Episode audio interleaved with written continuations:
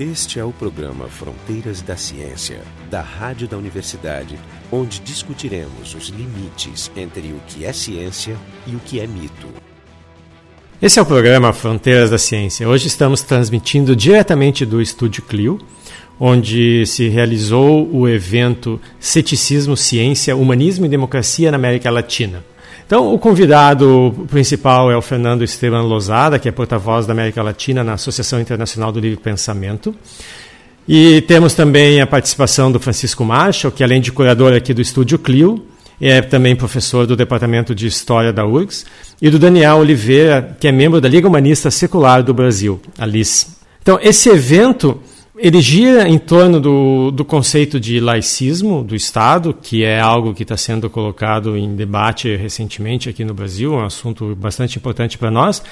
E então ouvi a contribuição do Fernando Lozada sobre a história da Argentina né, nas, últimas, nas últimas décadas e da interrelação do Estado com a a Igreja Católica Apostólica Romana é bastante instrutivo, até como exemplo para o nosso, nosso país. Como o evento foi muito longo é, e nosso espaço aqui é limitado, a gente então vai deixar para as pessoas interessadas na contribuição completa do Fernando Lozada para acessar o nosso podcast no site frontedaciencia.urgs.br. Então aqui a gente vai colocar somente alguns, alguns trechos. Francisco Marshall começa descrevendo uma foto de uma igreja em Maastricht que foi, que foi convertida em, em biblioteca. Alguns já me perguntaram que imagem é essa. É uma fotografia eh, de uma igreja dominicana do século XIII, em Maastricht, nos Países Baixos, que foi convertida em livraria processo que prospera no hemisfério norte, nos Países Baixos, na Holanda, na Escandinávia, na Inglaterra, e que nos dá uma inveja assim admirável, né? As várias, imaginem que avanço na condição cultural que teríamos se todos os tempos fossem convertidos em bibliotecas, locais de experimentação e performance da arte, do conhecimento, oficinas, uh, subitamente conseguiríamos galgar uma condição histórica muito cobiçada por todos nós e que já é desfrutada nessas sociedades, também em função do tesouro pelo qual batalhamos, a emancipação do pensamento, a, o fomento a uma capacidade crítica histórica que permite aos indivíduos realizarem a melhor escolha e com a melhor escolha produzir a felicidade. Aí estão os termos de Aristóteles para construir uma ética em que conecta indivíduo e comunidade. O discernimento, a capacidade crítica, crino, no grego, de discernir as coisas, separá-las na confusão com que se apresentam, na experiência empírica imediata no mundo, e delas extrair o contraste e produzir a melhor opção, a proairesis, a escolha. E aí dizia Aristóteles, é um dos motes da sua, dos seus dois tratados de ética, Ética Nicômaco, escrita por seu filho Nicômaco, e é o Éptica Eutidemo, um discípulo de Aristóteles. Ele tem uma frase fundamental: Totelos eudaimonia. A meta é a felicidade. A felicidade, resultado das escolhas adequadas. Isso como um grau superior de uh, emancipação ética, de capacidade crítica, em que os, a condição do mundo é apresentada ao sujeito destituída de condicionantes prévios. Então, a cultura grega chegou a isso por um processo histórico muito complexo, porque no seu, na sua aurora uh, viveu uma dramatização do mundo com tal poder que até hoje estamos expostos a ela, a força do imaginário olímpico vivido em Homero e que impregnou a história da cultura ocidental pela tradição helênica. E os, esse patrimônio era a base com a qual os gregos se educavam mas nunca foi objeto de um controle, de uma censura eclesiástica de qualquer natureza. Os teólogos na Grécia eram os poetas que compunham livremente as suas versões sobre a vida no Olimpo dos deuses e as representavam tal qual a condição humana, inclusive com as suas precariedades, adultério, roubo, cupidez, com as suas belezas e encantos depois criminalizados, o amor, o amor erótico, a, a festa, o transe, o entusiasmo, que eram componentes uh, perseguidos pelos gregos uh, na, já no mundo de Homero e representados no seu mundo divino, com grande intensidade. Essa liberdade de não haver um clero censurando criou um, um mundo de versões concorrentes, muitas delas contraditórias. Afrodite, por exemplo, divindade exemplar, essencial, uh, tem três versões diferentes para o seu nascimento, e nunca foi preciso uma bula, um concílio, um conclave que se dirá, uma censura para unificar, para uniformizar as doutrinas. Isso foi trabalho de uma instituição política criada na Antiguidade Tardia, a partir do século IV, era de Constantino em diante, uh, e que se tornou uma das empresas mais poderosas da história econômica e política do planeta, a Igreja Católica. E que precisou, portanto, unificar as doutrinas e censurar a diversidade cultural que se vivia no Mediterrâneo. No mundo grego isso não houve. Por outro lado, essa riqueza tornou a mitologia presa, alvo muito fácil para o pensamento emancipado de natureza astronômica, geométrica, uh, especulativa, que os gregos aprenderam do Oriente. Aprenderam de tradições mesopotâmicas, sobretudo, que uh, estavam em grande atividade desde o início da Idade do Ferro, ou seja, desde o início do ano 1000 ou 900 a.C., no norte da Mesopotâmia, na atividade muito intensa do Império Assírio, uma grande potência imperial nesse início da Idade do Ferro. E os assírios, esse paradoxo, eram guerreiros extraordinários, carniceiros, o poder de violência deles era assombroso, que faziam com seus inimigos. Eu nem vou descrever para não revoltar o estômago de ninguém aqui, mas as piores torturas eram sistemáticas. E, ao mesmo tempo, o amor à vida na corte, animada por literatura, música, conhecimento, criaram uma nova cidade, Nínive, e nela traduziram a multimilenária enciclopédia de conhecimentos que está na aurora do Estado, da civilização, das artes, da cultura, no sul da Mesopotâmia, sobretudo Babilônia. Essa atividade intensa transbordou e chegou ao mundo grego sob a forma de um pensamento erudito, de um pensamento capaz de medir, ponderar, examinar. Não à toa, o primeiro filósofo, Tales de Mileto, ah, era conhecido pelos seus contemporâneos em Mileto como o fenício. Ah, os fenícios eram a internet do mundo antigo. Então, transmitiam as novidades culturais e tecnológicas em toda a área atingida pela sua pirataria, muito intensa. E o Tales conhecia isso. O famoso teorema de Tales foi descoberto em um, um tablete de Nínive, ah, datado de 400 anos antes dele. Então, toda ciência matemática que vai ser utilizada por esses filósofos provém desse mundo. Ah, Tales é atribuído também à, predição, na verdade, a predição, a previsão astronômica de um eclipse havido em 19 de maio de 595 a.C., certificado pela história astronômica.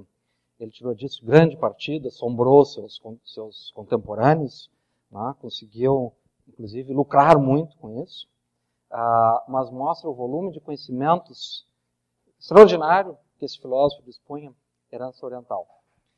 Desse espírito crítico, científico, naturalista, surgiu o primeiro movimento emancipatório da história do pensamento da história da cultura, da história da civilização, que é a análise do mundo tal como se apresenta, o mundo empírico, destituído de condicionantes, de terrores dramáticos. A segunda geração de filósofos gregos estendeu essa consciência ah, por meio de uma sátira, de uma caricatura, de uma crítica muito forte, muito profunda ah, sobre a imaginação mítica. E dali, desse cenário, vem uma das frases, até hoje dotada de uma atualidade impressionante, do filósofo, ah, também da Ásia Menor, de uma cidade próxima de Mileto, 120 quilômetros ao norte de Mileto, que era Colofone. Lá Xenófanes disse, aproximadamente em 550 a.C., se ah, os cavalos pudessem, tivessem mãos e pudessem desenhar, fariam seus deuses com a imagem de cavalos. Imagine a contemporaneidade dessa frase. Tentem afirmá-la numa dessas igrejas aí, que está escrito que todos nós somos Jesus Cristo. Jesus Cristo é o Senhor. As mulheres não, mas os homens, eles dizem em cima. Jesus Cristo é o Senhor. Então, experimenta entrar numa igreja evangélica dessa e dizer isso. Outra frase do Xenófanes. os egípcios fazem seus deuses baixinhos, anegrados e com o nariz achatado. Os trácios os fazem altos e ruivos. Então, o eixo norte e sul do máximo da, da civilização, na fonte das culturas no Egito, para o norte, máximo a barbárie, o mundo é, trácio.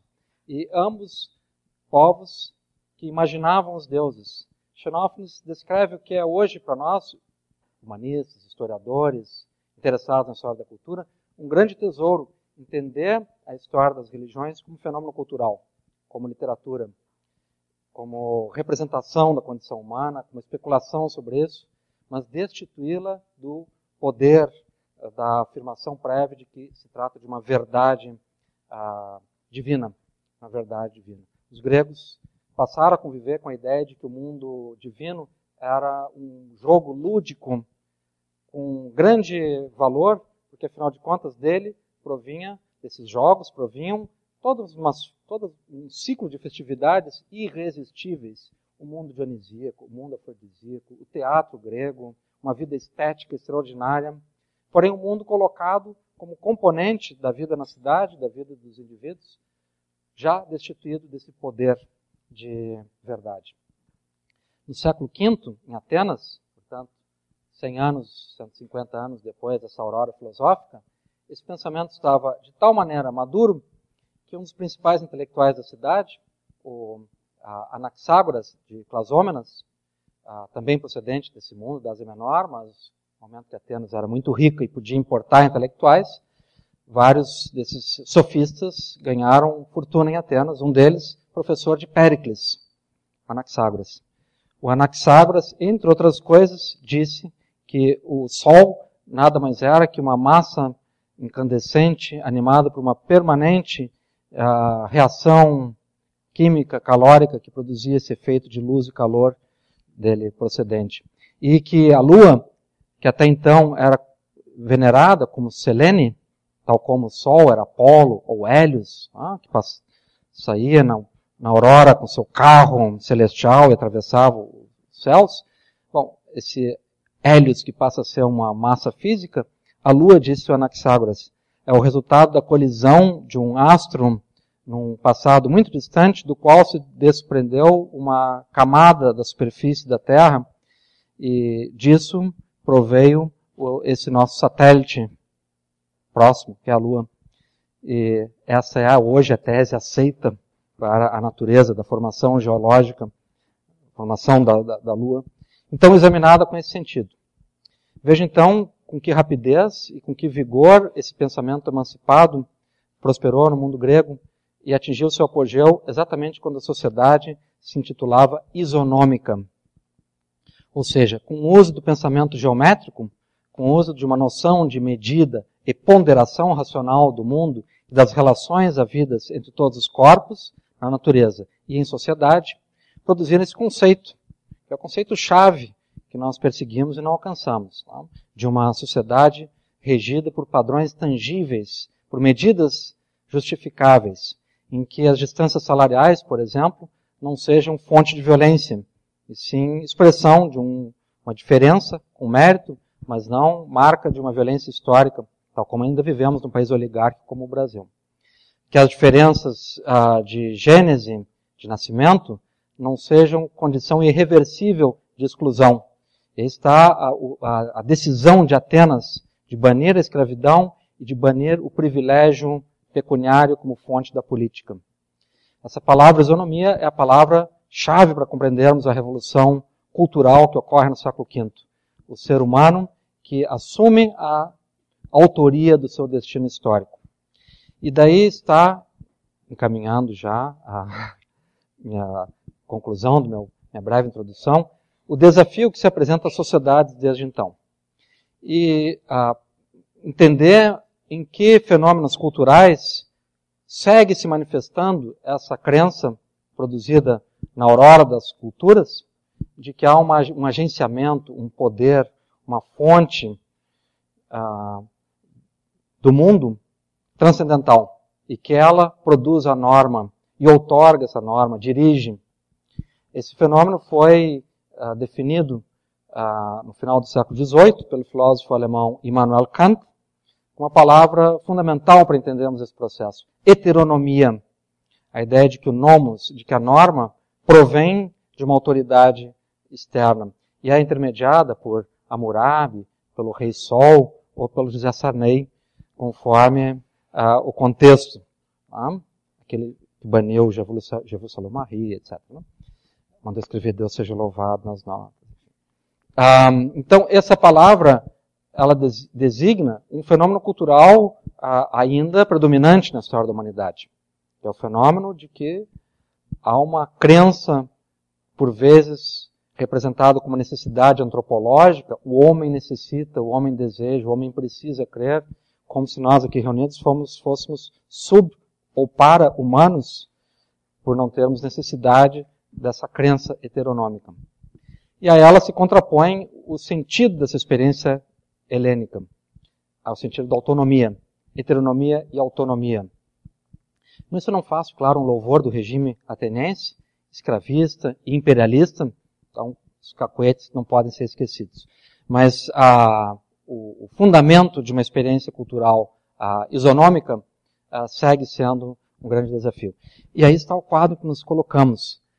A conjunção entre o humanismo, a memória dessa tradição cultural que nos produziu, que produziu todos os gêneros científicos, literários e artísticos que provêm do mundo antigo e se aperfeiçoam na modernidade e que são memória da nossa emancipação criativa, a relação que isso tem com uma atitude natural do método científico, que é a de suspeita, dúvida, de enquete, de crítica cética e de descarte uh, rigoroso de causalidades prévias, de condicionantes, de preconceitos, de juízos a priori. Fenômeno esse intensificado no início do século XX pelas grandes revoluções na física, sobretudo pela revolução da teoria da incerteza de uh, Werner Heisenberg, tá? mas que são hoje cenário uh, fundamental em todos os campos do pensamento. E o desafio da América Latina, cuja formação se dá uh, em teocracias, em reinos altamente confessionais, que aqui dizimaram populações e a natureza, com base em uma noção de verdade sagrada, ruína das civilizações centro-americanas e crise histórica do restante da América, uh, e que no caso do nosso país uh, prosperou por 400 anos. Então, esse fenômeno não é reversível porque nossos vizinhos aqui ao lado, Uruguai, hoje cenário da maior cobiça e inveja de muitos, tem 17% da população que se diz ateu ou laica. E foram expostos ao mesmo genoma cultural que nos formou.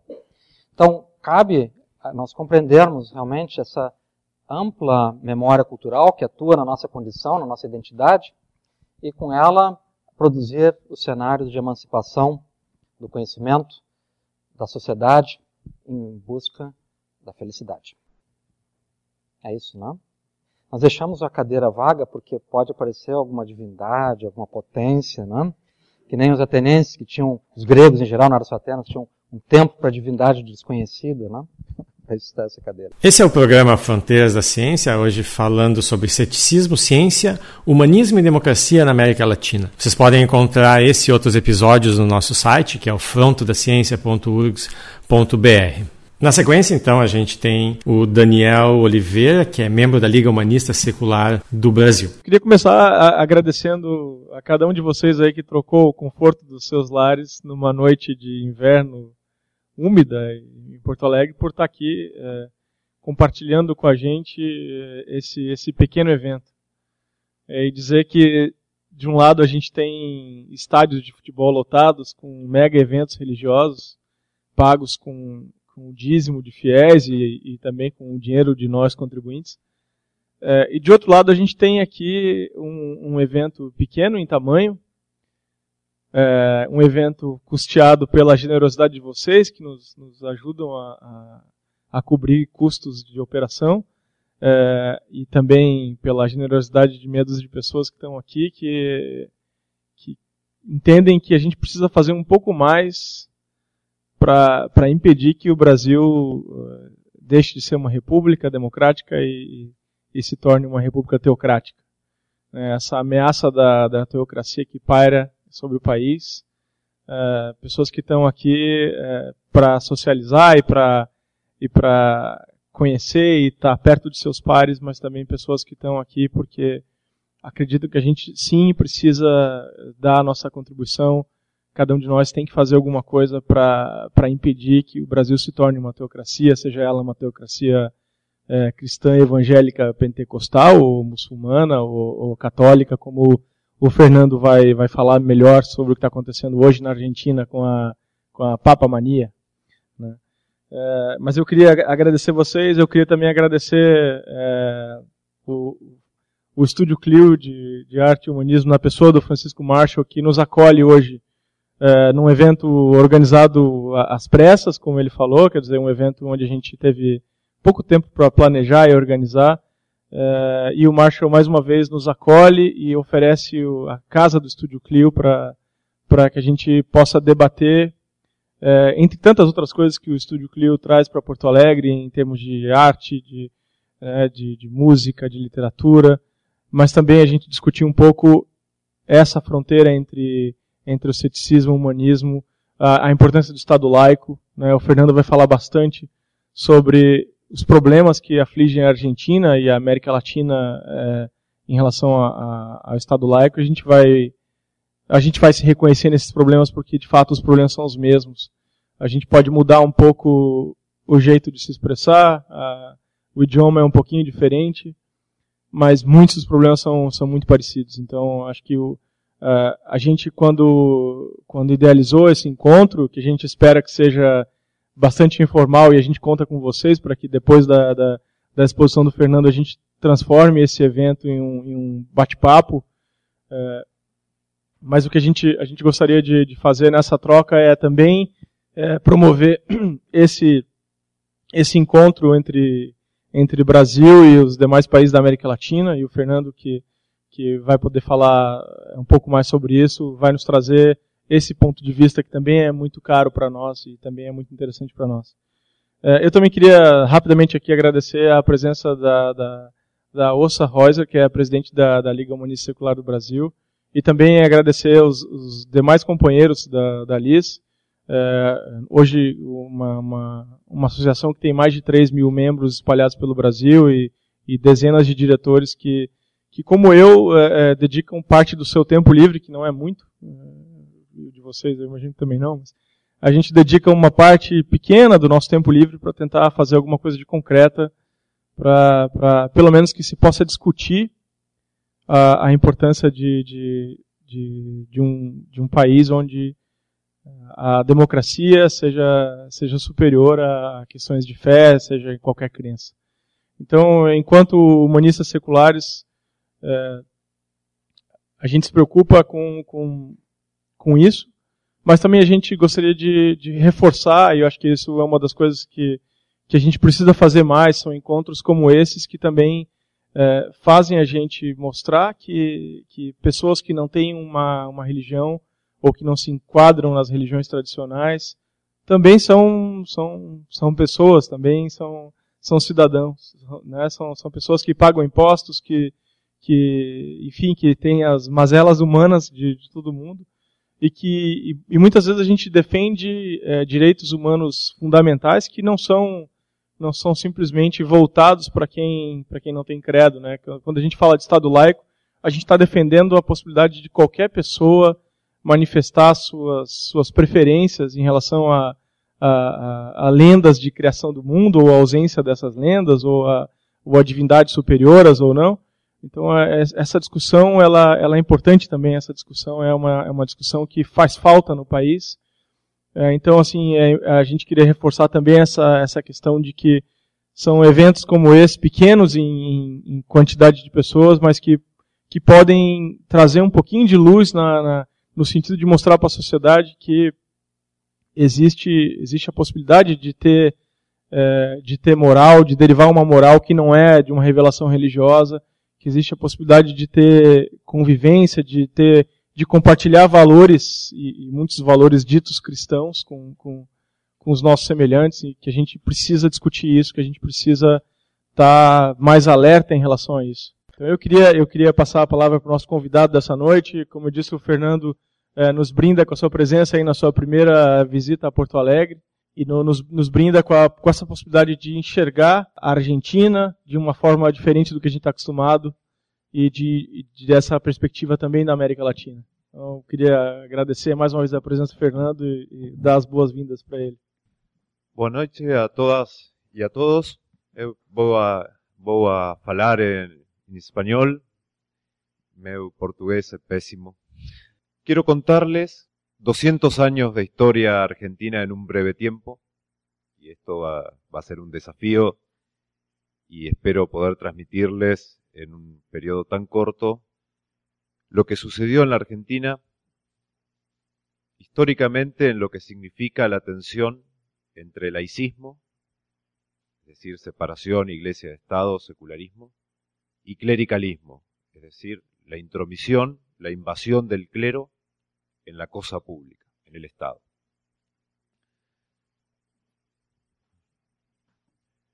En 1810, en la Argentina comienza la llamada Revolución de Mayo. Es cuando movimientos independistas plantean la separación de los territorios comprendidos entre Argentina, Chile, Uruguay, Perú, Bolivia, de el reinado de España.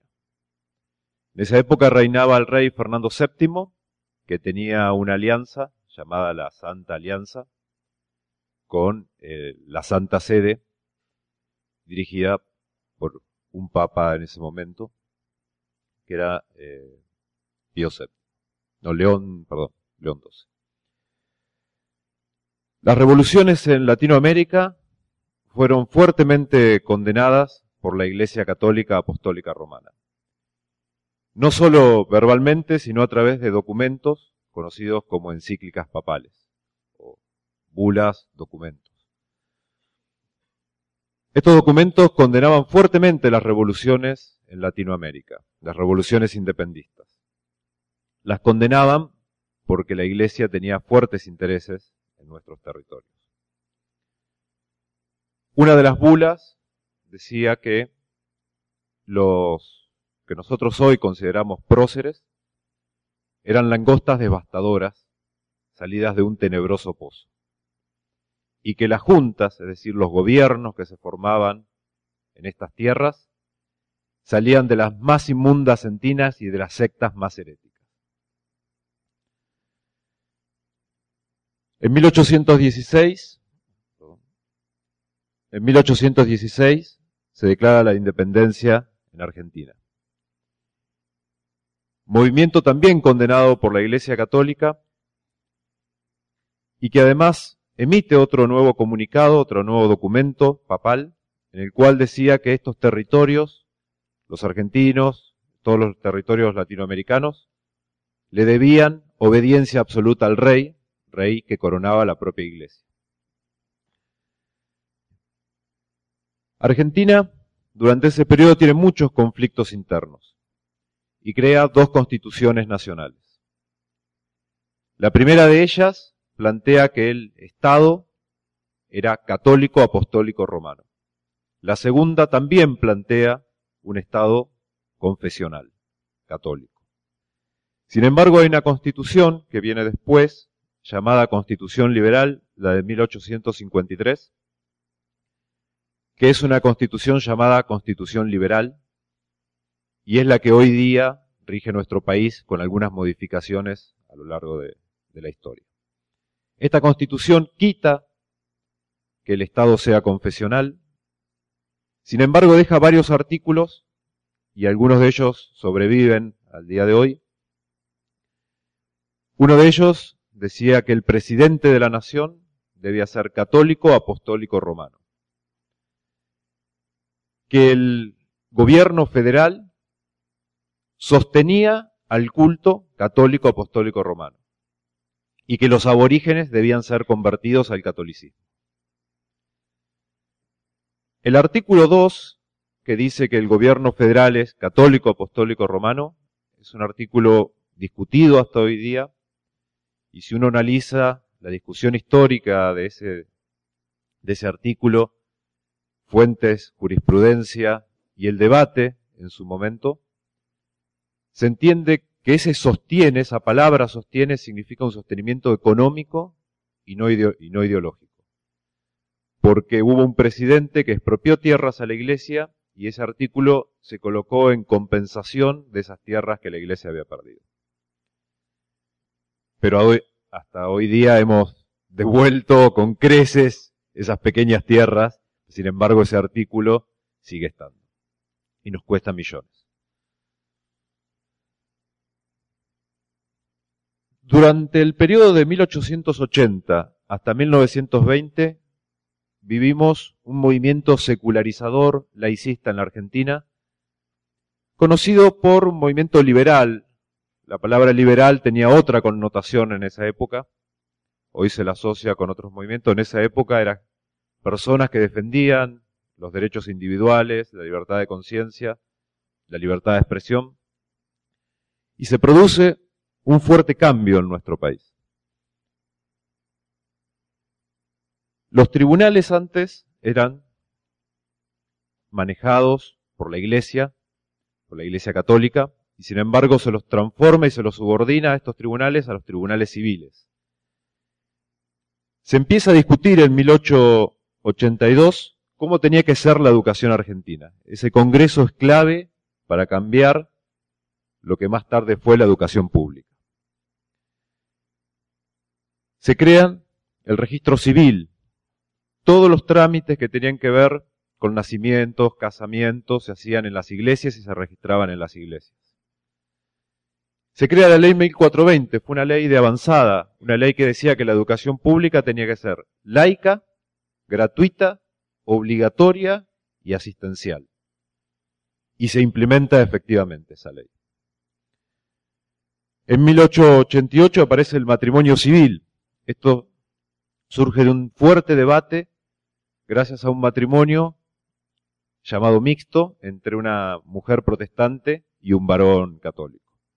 Solo los matrimonios se podían hacer bajo la supervisión de la iglesia entre eh, católicos. Y los cementerios, lo mismo, pasaron a ser seculares. No podía enterrarse antes en Tierra Santa a quien no profesara el culto católico apostólico romano era terrible.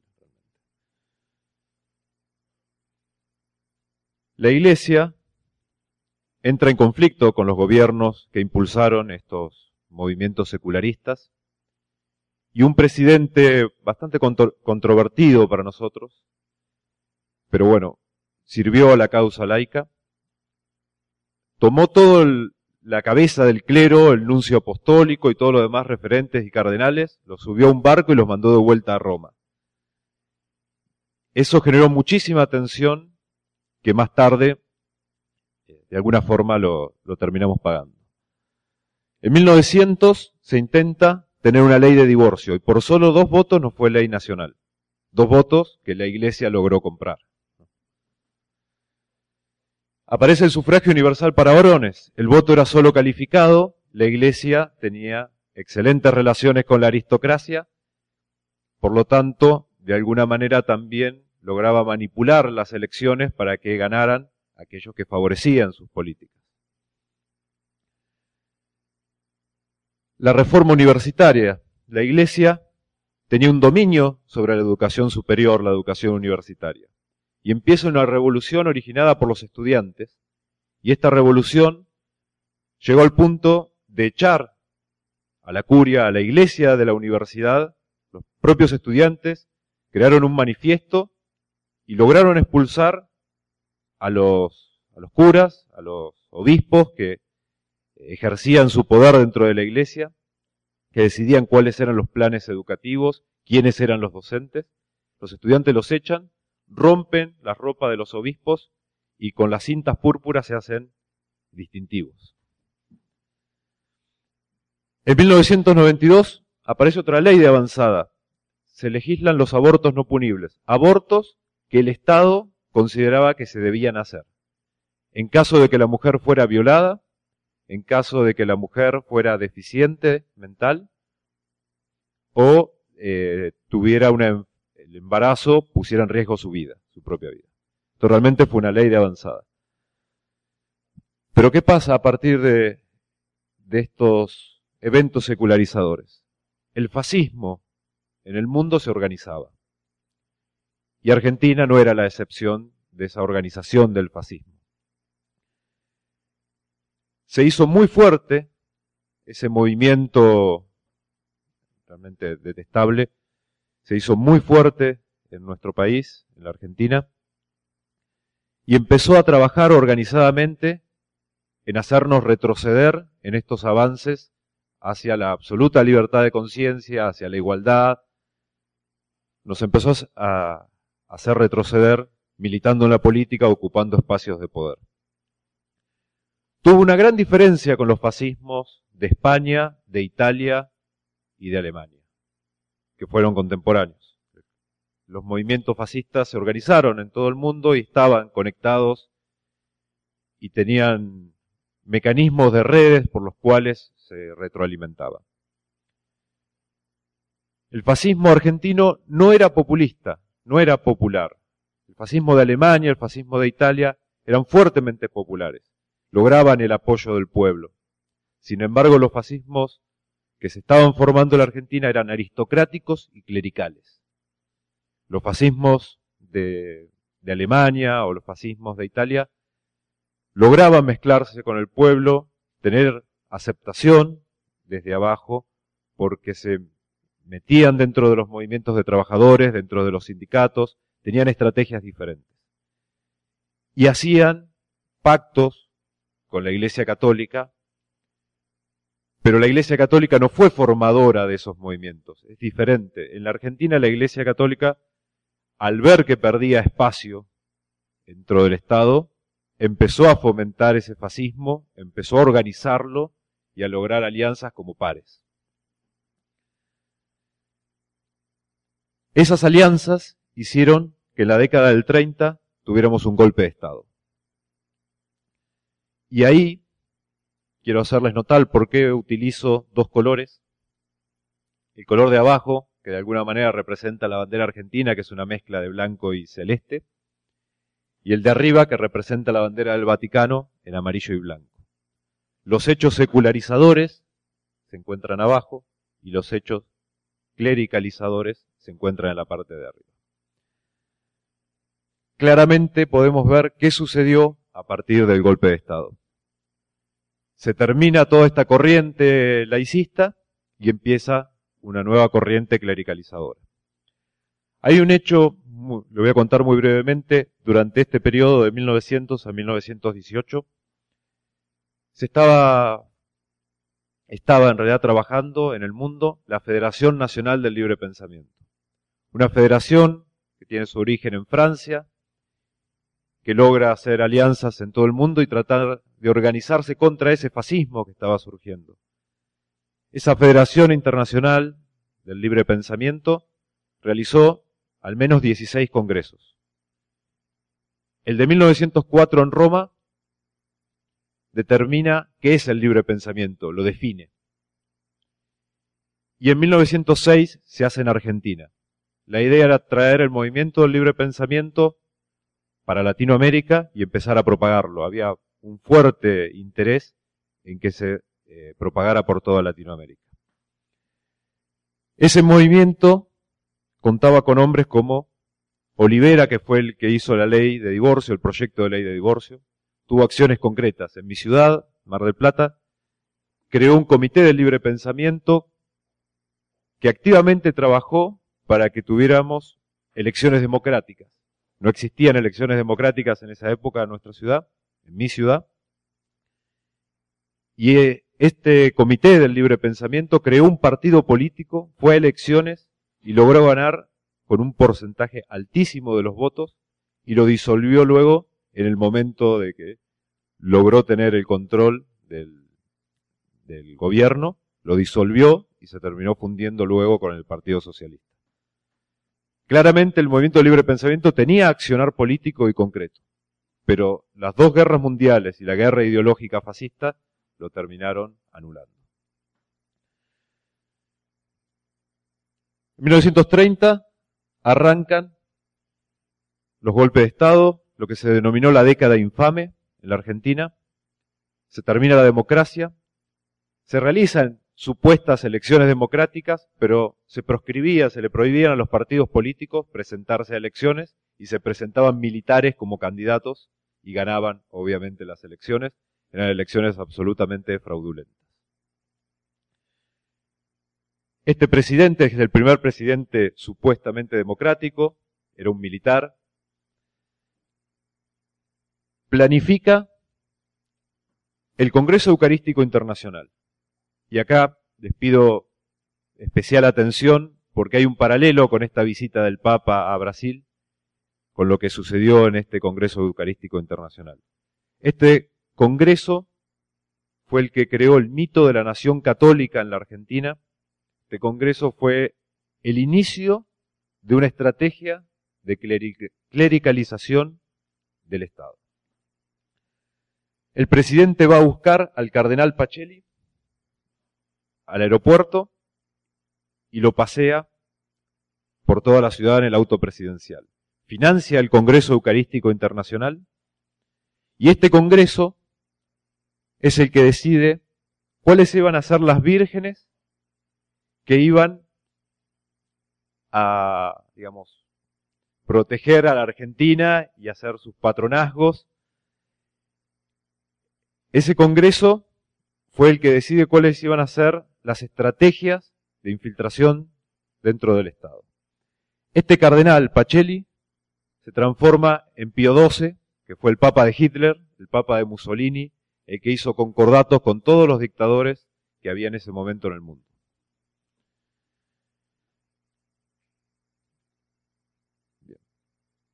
Esto que pueden ver acá, esta foto, es el estadio cubierto más grande que existía en esa época en, en la Argentina. Hoy es uno de los estadios cubiertos, destacados e históricos, se llama Luna Park. Ese estadio, colmado de gente, fue el evento nazi más grande que se hizo fuera de Alemania. Esto no es coincidencia. Esto no es coincidencia.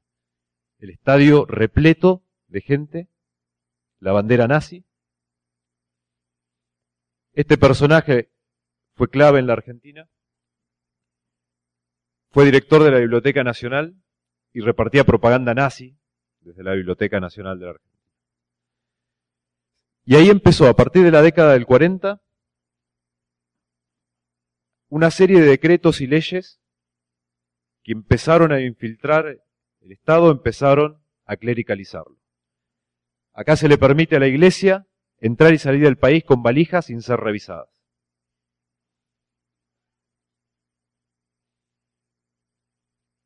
Se nombran, uno podría ser bien intencionado y creer que por una inclusión de la mujer en las Fuerzas Armadas, pero no, se nombran a distintas vírgenes generalas del ejército, o sea, general del ejército a una virgen, general de las Fuerzas Armadas, de la aviación. Esto es una clara infiltración ideológica de las Fuerzas Armadas por la Iglesia.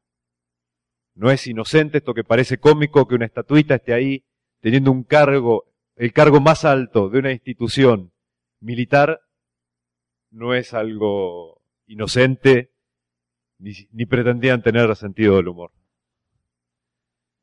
Luego seguimos con gobiernos militares y en la década del 40, a fin de la década del 40, aparece un personaje que tal vez lo hayan oído nombrar, que fue el general Juan Domingo Perón. Es un personaje clave en la historia argentina.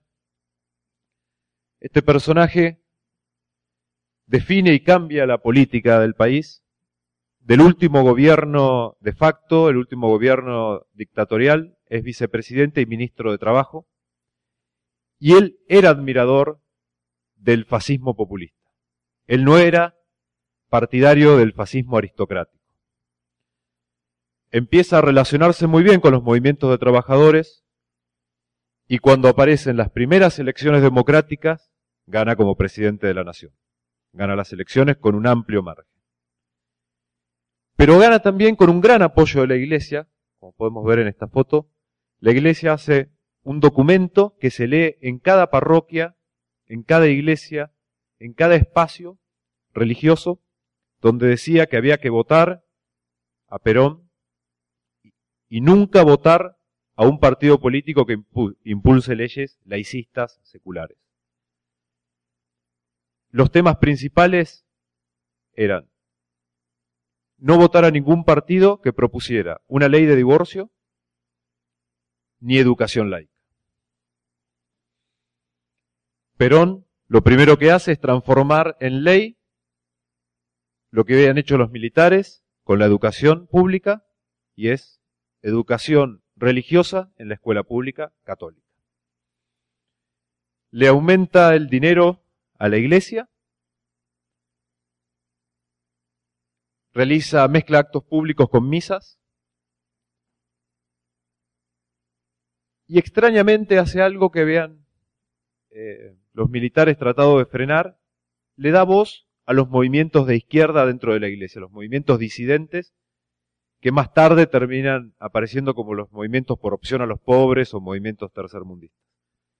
Los militares habrían les habían prohibido que se comuniquen y peticionen al Estado y Perón les permite esa posibilidad. Cual sería muy largo explicarles por qué hace esto. Y el sufragio universal para mujeres, que esto también incomoda a la Iglesia. La Iglesia quiere mujeres sumisas, mujeres que sean reproductoras y no quiere mujeres libres e independientes. Sin embargo, Perón entra en un fuerte conflicto con la iglesia porque él entendía que la forma de mantenerse en el poder era a través de las clases más bajas, era dándole asistencia, asistencialismo a las clases más bajas. Y entraba a competir con la iglesia en ese espacio. Y entra en un fuerte conflicto. Ante ese conflicto, Perón hace algo que para la iglesia era imperdonable la abolición de la educación religiosa en la escuela pública, una ley de divorcio, los denuncia por malversación, por mal uso de los fondos públicos, y esto genera un gran malestar. Pío XII, el papa que, había estado antes como el cardenal Pacelli, lo excomulga por esto. Exactamente. Esta incomodidad en 1955 hace que aviones de guerra pintados con el símbolo de Cristo vence bombardearan el centro de la ciudad de Buenos Aires, la casa de gobierno, mataran a cientos de personas, hirieran a miles de personas, entre ellos un colectivo de niños que estaba pasando por la ciudad, destruyera espacios públicos tratando de derrocar al presidente Perón. Perón, unos días antes, había dicho que el Estado argentino estaba mezclado con la Iglesia, que algunos querían que no fueran así, otros que sí, pero que fuera el pueblo, democráticamente por el voto, el que decidiera. Meses después, un nuevo golpe de Estado.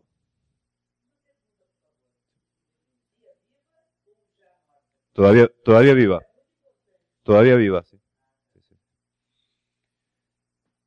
Evita era el, brazo de Perón en lo que era asistencialismo, en lo que era asistencia social. En el sindicalismo también. Perón quería un sindicalismo basado en la doctrina social de la Iglesia. La, la, estructura, si bien estaba peleado con la Iglesia, la estructura, modelo de él, era la estructura del corporativismo sindical de la doctrina social de la Iglesia. Que eso, después si tenemos tiempo podemos hablar de qué se trata eso pero era el tipo de, formato de sindicalismo que él, que él quería. Un nuevo golpe de Estado y nuevamente los retrocesos en las cuestiones seculares laicistas. Se anula la ley de divorcio, se crea un decreto por el cual podían empezar a dar títulos habilitantes las universidades públicas, pero tenía un solo objetivo, que las, las universidades privadas, perdón, tenía un solo objetivo, que sean las universidades privadas católicas. Se firma rápidamente un acuerdo con la Santa Sede y ahí comienza a infiltrar con más fuerza las Fuerzas Armadas Argentinas, la Iglesia, porque los miembros del clero comienzan a tener cargos dentro del ejército, dentro de la armada, dentro de la aviación. Ya tienen puestos concretos. Ya no es solo lo ideológico, sino que empiezan a tener puestos concretos.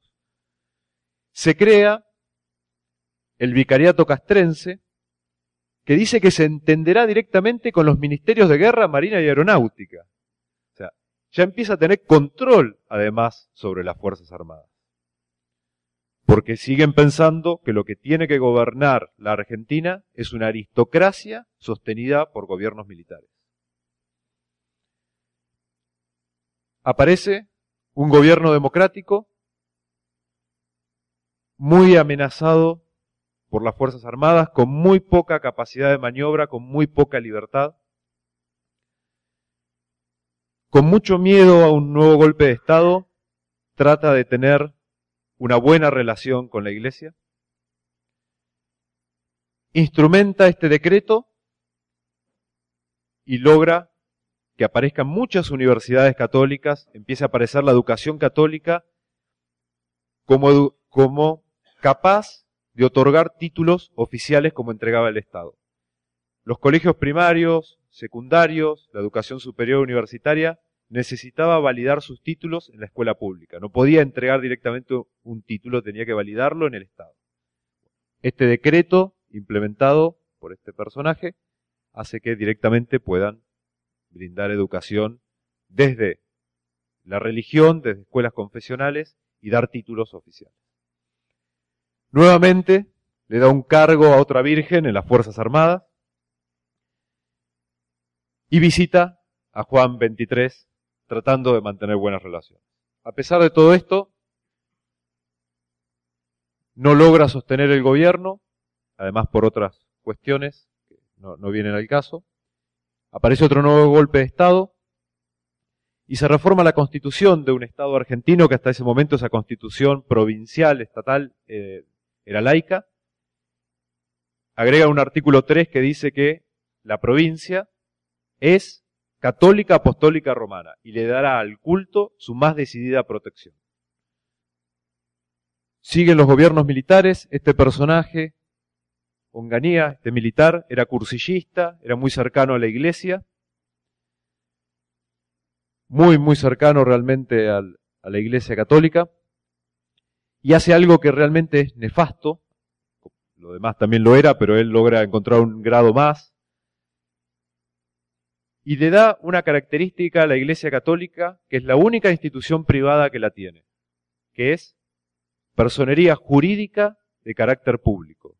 Es decir, que la, dentro del marco jurídico argentino, la Iglesia es equivalente en privilegios y sus características a una provincia, a un municipio, a una universidad estatal. Mezcla lo público con lo privado. Hace poco estuve como orador, porque está en debate la reforma del Código Civil, y estuve en el Congreso de la Nación como orador, pidiendo que la democracia no puede seguir manteniendo esto, porque realmente esto es un privilegio de un gobierno de facto, de un golpe de Estado, entonces la democracia no puede seguir sosteniendo privilegios. Seguimos con el proceso militar. Este presidente, mal llamado en realidad presidente, este militar que toma el poder por la fuerza, lo que hace es darle otra característica más a ese personal que está dentro de las Fuerzas Armadas, estos supuestos empleados públicos, les da rango y cargos militares empeora todavía más esta cuestión. Acá llega a haber 350 curas, 350 eh, clérigos con cargos militares dentro de las Fuerzas Armadas. Aparece otro breve periodo democrático.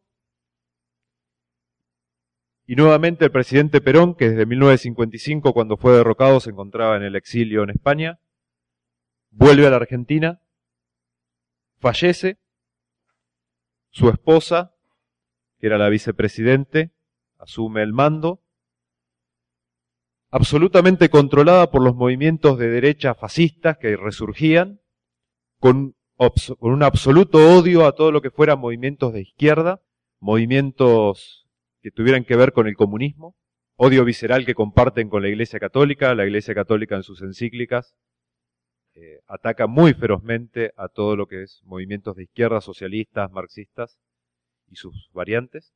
Este gobierno crea un comando paramilitar que se llamaba la Alianza, la Alianza Argentina Anticomunista, conocida como la AAA, donde comienza a asesinar militantes de izquierda. Se sostiene muy poco tiempo este gobierno y tenemos un nuevo golpe de Estado con este personaje que hace muy poco falleció, este personaje que cuando llega al poder, el Vaticano envía un comunicado felicitando a la Argentina que por fin un hombre de vocación católica estaba al poder. Estos son documentos que están por escrito. Este personaje fue el principal responsable de la desaparición de más de 30.000 militantes. Asesinaron a más de 30.000 militantes. Muchos militantes eran mujeres, mujeres que estaban embarazadas, que les robaron sus hijos, que se los regalaron entre ellos. Los militares los apropiaron y los criaron como propios. 400 niños desaparecidos. Costumbre que tuvo históricamente la Iglesia Católica también. La Iglesia Católica podemos encontrar casos de, apropiamiento de niños como el de eh, Italia, que el Papa, también este Papa, el que nombraba antes, Pío IX, eh, Pío robó un niño que había sido bautizado en una familia judía y lo apropió para la iglesia y lo terminaron criando como un cura. O sea, estas costumbres que también la tuvieron en los gobiernos franquistas, de la mano de la secta esta secta franquista del Opus Dei, de la mano del Opus Dei también hubo apropiación de bebés en España en el franquismo. O sea, es un modus operandi que ya conocemos.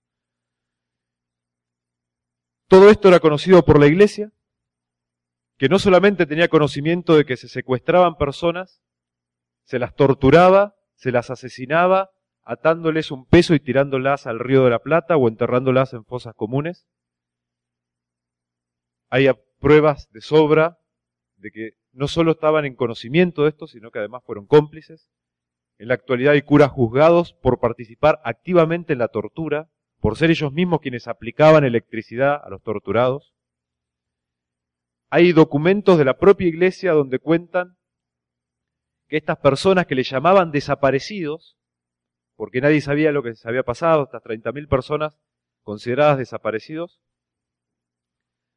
la iglesia le pregunta en 1978 a Videla, ¿dónde estaban los desaparecidos? Y Videla le dice, no existen los desaparecidos. Están muertos. Los torturamos, los tiramos al mar o los enterramos, pero esto no se lo podemos decir a la gente, porque el pueblo se va a incomodar con esto. Entonces, eh, la iglesia dice, bueno, tenemos que encontrar un mecanismo para tratar de ocultarlo, para que esto no se divulgue. En 1978 existe un documento de esa reunión. Todos los meses la cúpula de la iglesia cenaba con este personaje, con Rafael Videla, cenaba con ellos y después de la cena emitía un documento que se lo mandaba al Vaticano como informe, donde cuenta estas cosas, donde cuentan su propia complicidad. En esta época, en este periodo, el actual Papa era el principal referente de los jesuitas en Argentina y los países limítrofes. El Papa Francisco, que en realidad se llama Bergoglio, era el, principal referente de los jesuitas y tenía buenas relaciones con algunos de los dictadores. Él, cuando era referente de los jesuitas, les regala a una institución a una asociación civil, la Universidad del Salvador. Esta institución estaba formada por militantes políticos que compartieron el espacio político de la ultraderecha católica, del peronismo de ultraderecha católica, llamado Guardia de Hierro, nombre copiado de un movimiento de Europa del Este fascista, y él era militante Bergoglio era militante de Guardia de Hierro en Argentina. Les regala la universidad y antes redacta la Declaración de Principios de la Universidad. Y el primer principio, la base fundamental de la Universidad del Salvador, dice textualmente, y pueden entrar hoy a su página web y leerlo, que dice redactado por el cardenal Bergoglio en 1974, dice luchar contra el ateísmo. El principal objetivo de la Universidad del Salvador al día de hoy es luchar contra el ateísmo. y dice que el ateo es su enemigo a combatir. Hace cuatro años, más o menos, lo denuncié por discriminación. Y finalmente, después de un año de que el Estado entendiera que luchar contra el ateísmo era discriminación, el Estado me decía que no, me discutían que no era discriminación, yo planteaba, si cambio ateísmo por judaísmo, ¿qué sucede? Si yo hago una universidad para luchar contra el judaísmo, ¿qué sucede con eso? no dice, no, antisemitismo. Digo, bueno, ¿por qué cuando luchan contra mis convicciones, contra mí, no es discriminación? Dos años y medio de pelea, finalmente el Estado emite un fallo donde dice que tengo razón, que el texto redactado por Bergoglio y la Universidad del Salvador, fundada por los jesuitas, discrimina a los ateos y que debe ser eliminado eso de la universidad. Al día de hoy no lo han eliminado y lo que quieren es que yo lo lleve a la última instancia judicial y no lo van a quitar de ahí. Me mandaron una carta documento denunciándome a mí por denunciarlos a ellos, porque yo los discriminaba con mi denuncia. Me dicen nazi y estanislista en la misma oración. Una incoherencia absoluta. 14 páginas de insultos me mandan. A mi casa, las cuales contesté 14 páginas de argumentos por los cuales ellos eran los de la mentalidad totalitaria, los perseguidores, los discriminadores. Pero, lamentablemente, sigo con la vía judicial, o sea, a pesar de que el Estado está diciendo que ellos discriminan, tienen un estatuto por el cual echaron a una amiga por renunciar a la iglesia, era docente nueve años en la universidad, y le echaron por renunciar, por hacer la apostasía, porque su estatuto dice que ningún docente puede tener acciones contrarias al culto católico, dentro o fuera de la institución. Ella hizo una apostasía, renunció a la iglesia y la expulsaron de la universidad, nueve años de trabajo, la expulsaron. volviendo al, a la historia. Este periodo fue el más significativo en privilegios para la iglesia. Todos los privilegios que estoy hablando siguen vigentes al día de hoy. Todos. Videla fue el que más prolíficamente legisló en favor de la Iglesia Católica. Y acá viene lo más escandaloso. Le dio una asignación mensual vitalicia a los obispos y arzobispos de la Iglesia Católica, equivalente al 70% de lo que cobra un juez federal, de por vida. Aunque sean extranjeros y se radiquen en la Argentina, como obispos, a partir de ese momento empiezan a cobrar ese sueldo.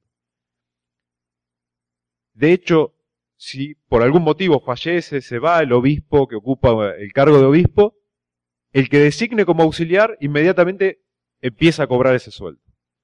Hoy tenemos 120 obispos cobrando lo que son eh, cerca de 22 mil pesos argentinos por mes, o sea que serían, que sacar la cuenta, son dos y medio reales, eh, pero bueno, es lo que gana un juez federal, es casi lo que gana un juez federal.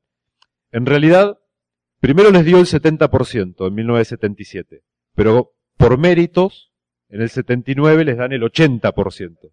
Le aumentan el sueldo por buenas relaciones. Crean un fichero de cultos, o sea, todos los cultos que no sean el católico tienen que registrarse en el Estado y explicar qué hacen.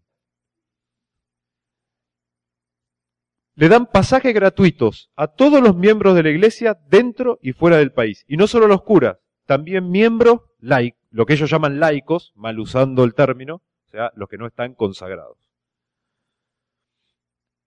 Los curas de frontera y otros que tienen otras características que no vienen al caso, cobran sueldos equivalentes a empleados públicos. Les dan una jubilación especial equivalente al 70% de lo que gana un juez federal, como jubilación vitalicia, como pensión vitalicia. Modifican el aparato jurídico argentino para tener inmunidad como los legisladores, como los jueces, para no ser juzgados en el ámbito comercial, penal y civil. Si los citan a declarar, pueden declarar por escrito, en su casa, tienen todos los privilegios.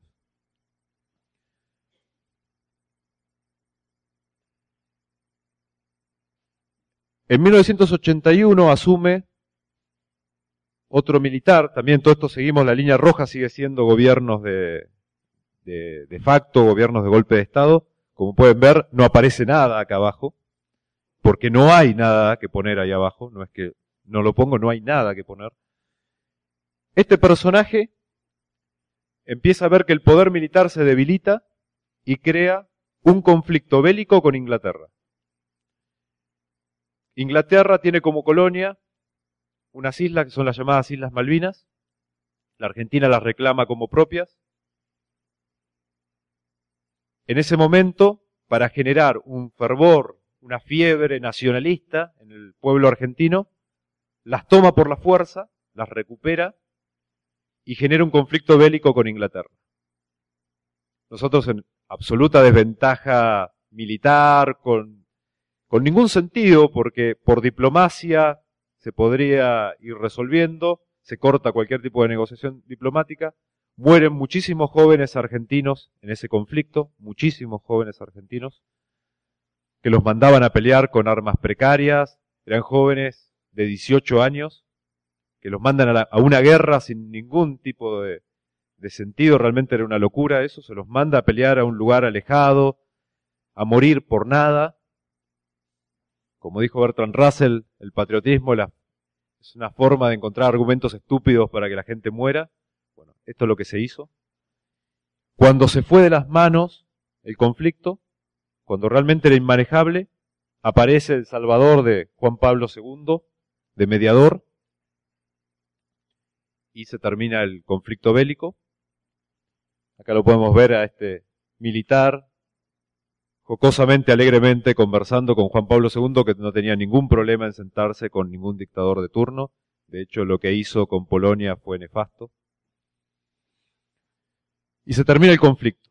Pero siguen los privilegios a la iglesia, se aumentan los sueldos a algunos tipos de, curas que no viene al caso explicar, pero bueno, se da más, más dinero público a la iglesia católica. Siguen los, los periodos, siguen los gobiernos dictatoriales.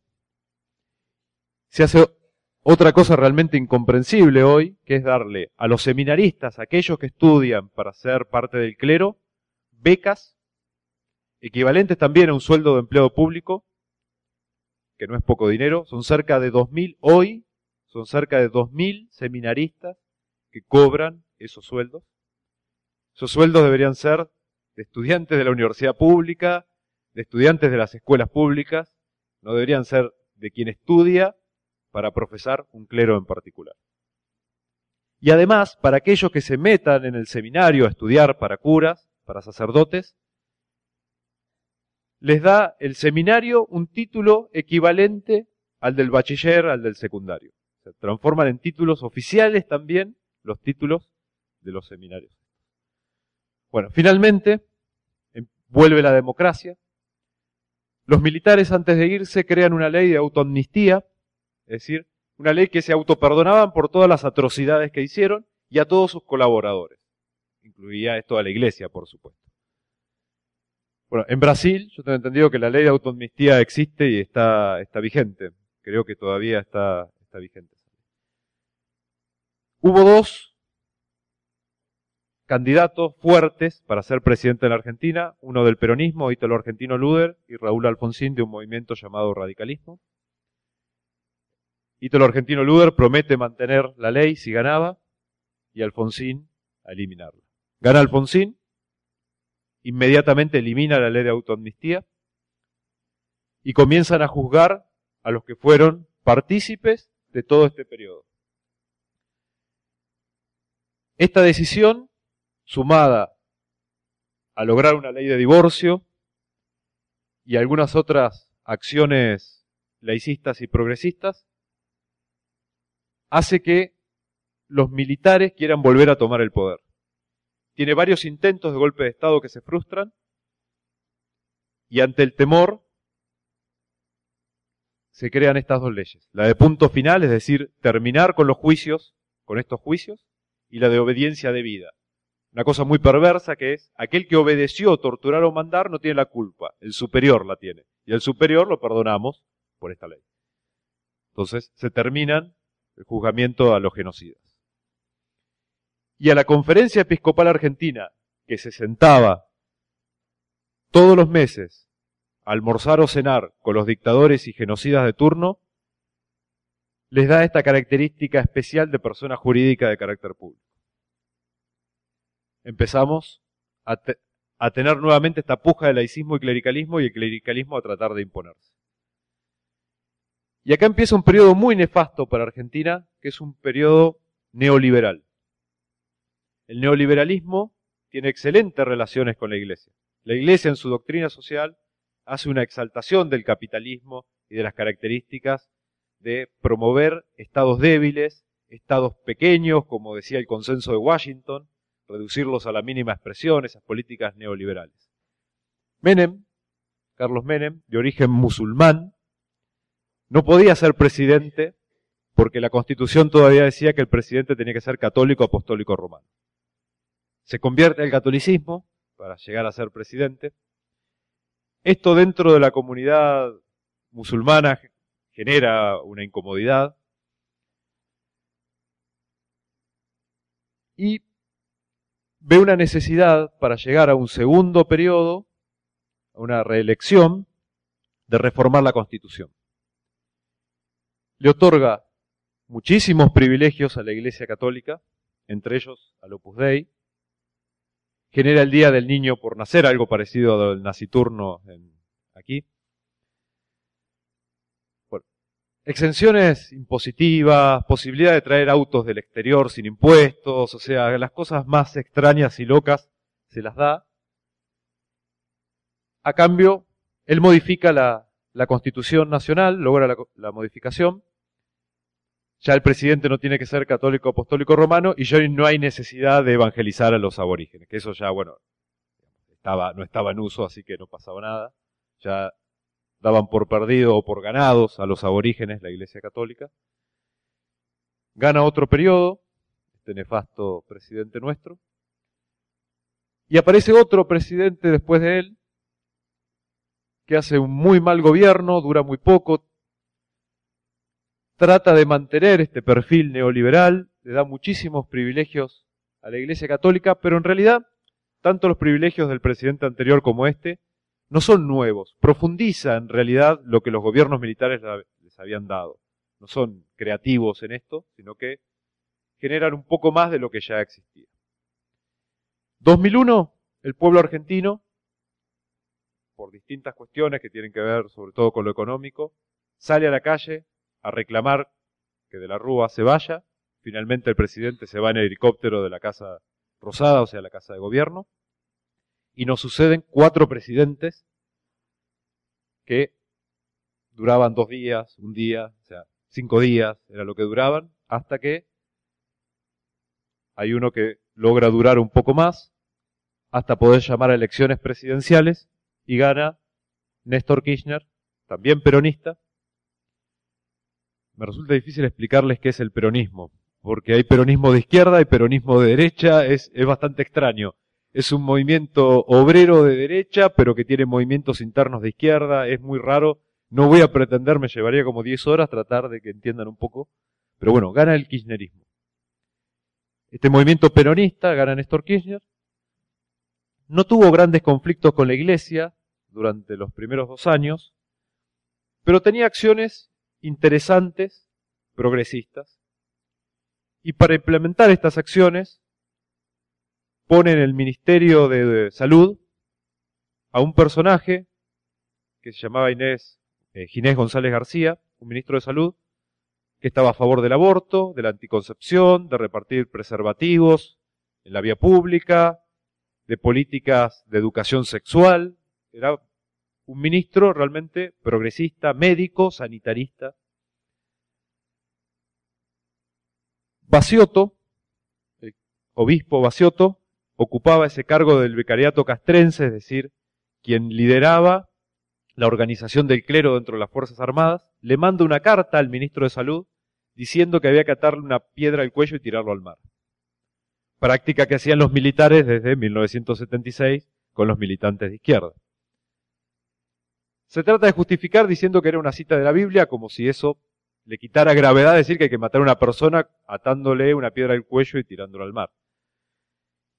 Genera mucho descontento con el gobierno y gracias a un concordato, a un acuerdo entre la Santa Sede y el Estado argentino, gracias a eso, que dice que el Vaticano propone los obispos y el que termina decidiendo es el presidente, esto que se hace para mezclar el Estado y la Iglesia, hacer una mezcla extraña, lo usa Kirchner y dice, yo le quito el cargo. Y deja el cargo vacante. Ahí se genera un fuerte conflicto. Bergoglio volvía de las elecciones del cónclave, digamos, de haber salido segundo. Él sacó 30 votos. Ratzinger había sacado 80, él sacó 30 votos, o sea, era el segundo. Por, podría haber sido papa en ese momento, Bergoglio. No lo es, vuelve a la Argentina y apoya a Bacioto en sus dichos. Y dice que el presidente de la nación no tiene poder para quitarlo del cargo como obispo. Esto genera un fuerte, un fuerte conflicto que hace que, por ejemplo, se quite la educación religiosa de las Fuerzas Armadas. Una de las cosas que se hacen es esa. Termina el mandato, asume la esposa de Néstor Kirchner, que es Cristina Fernández de Kirchner.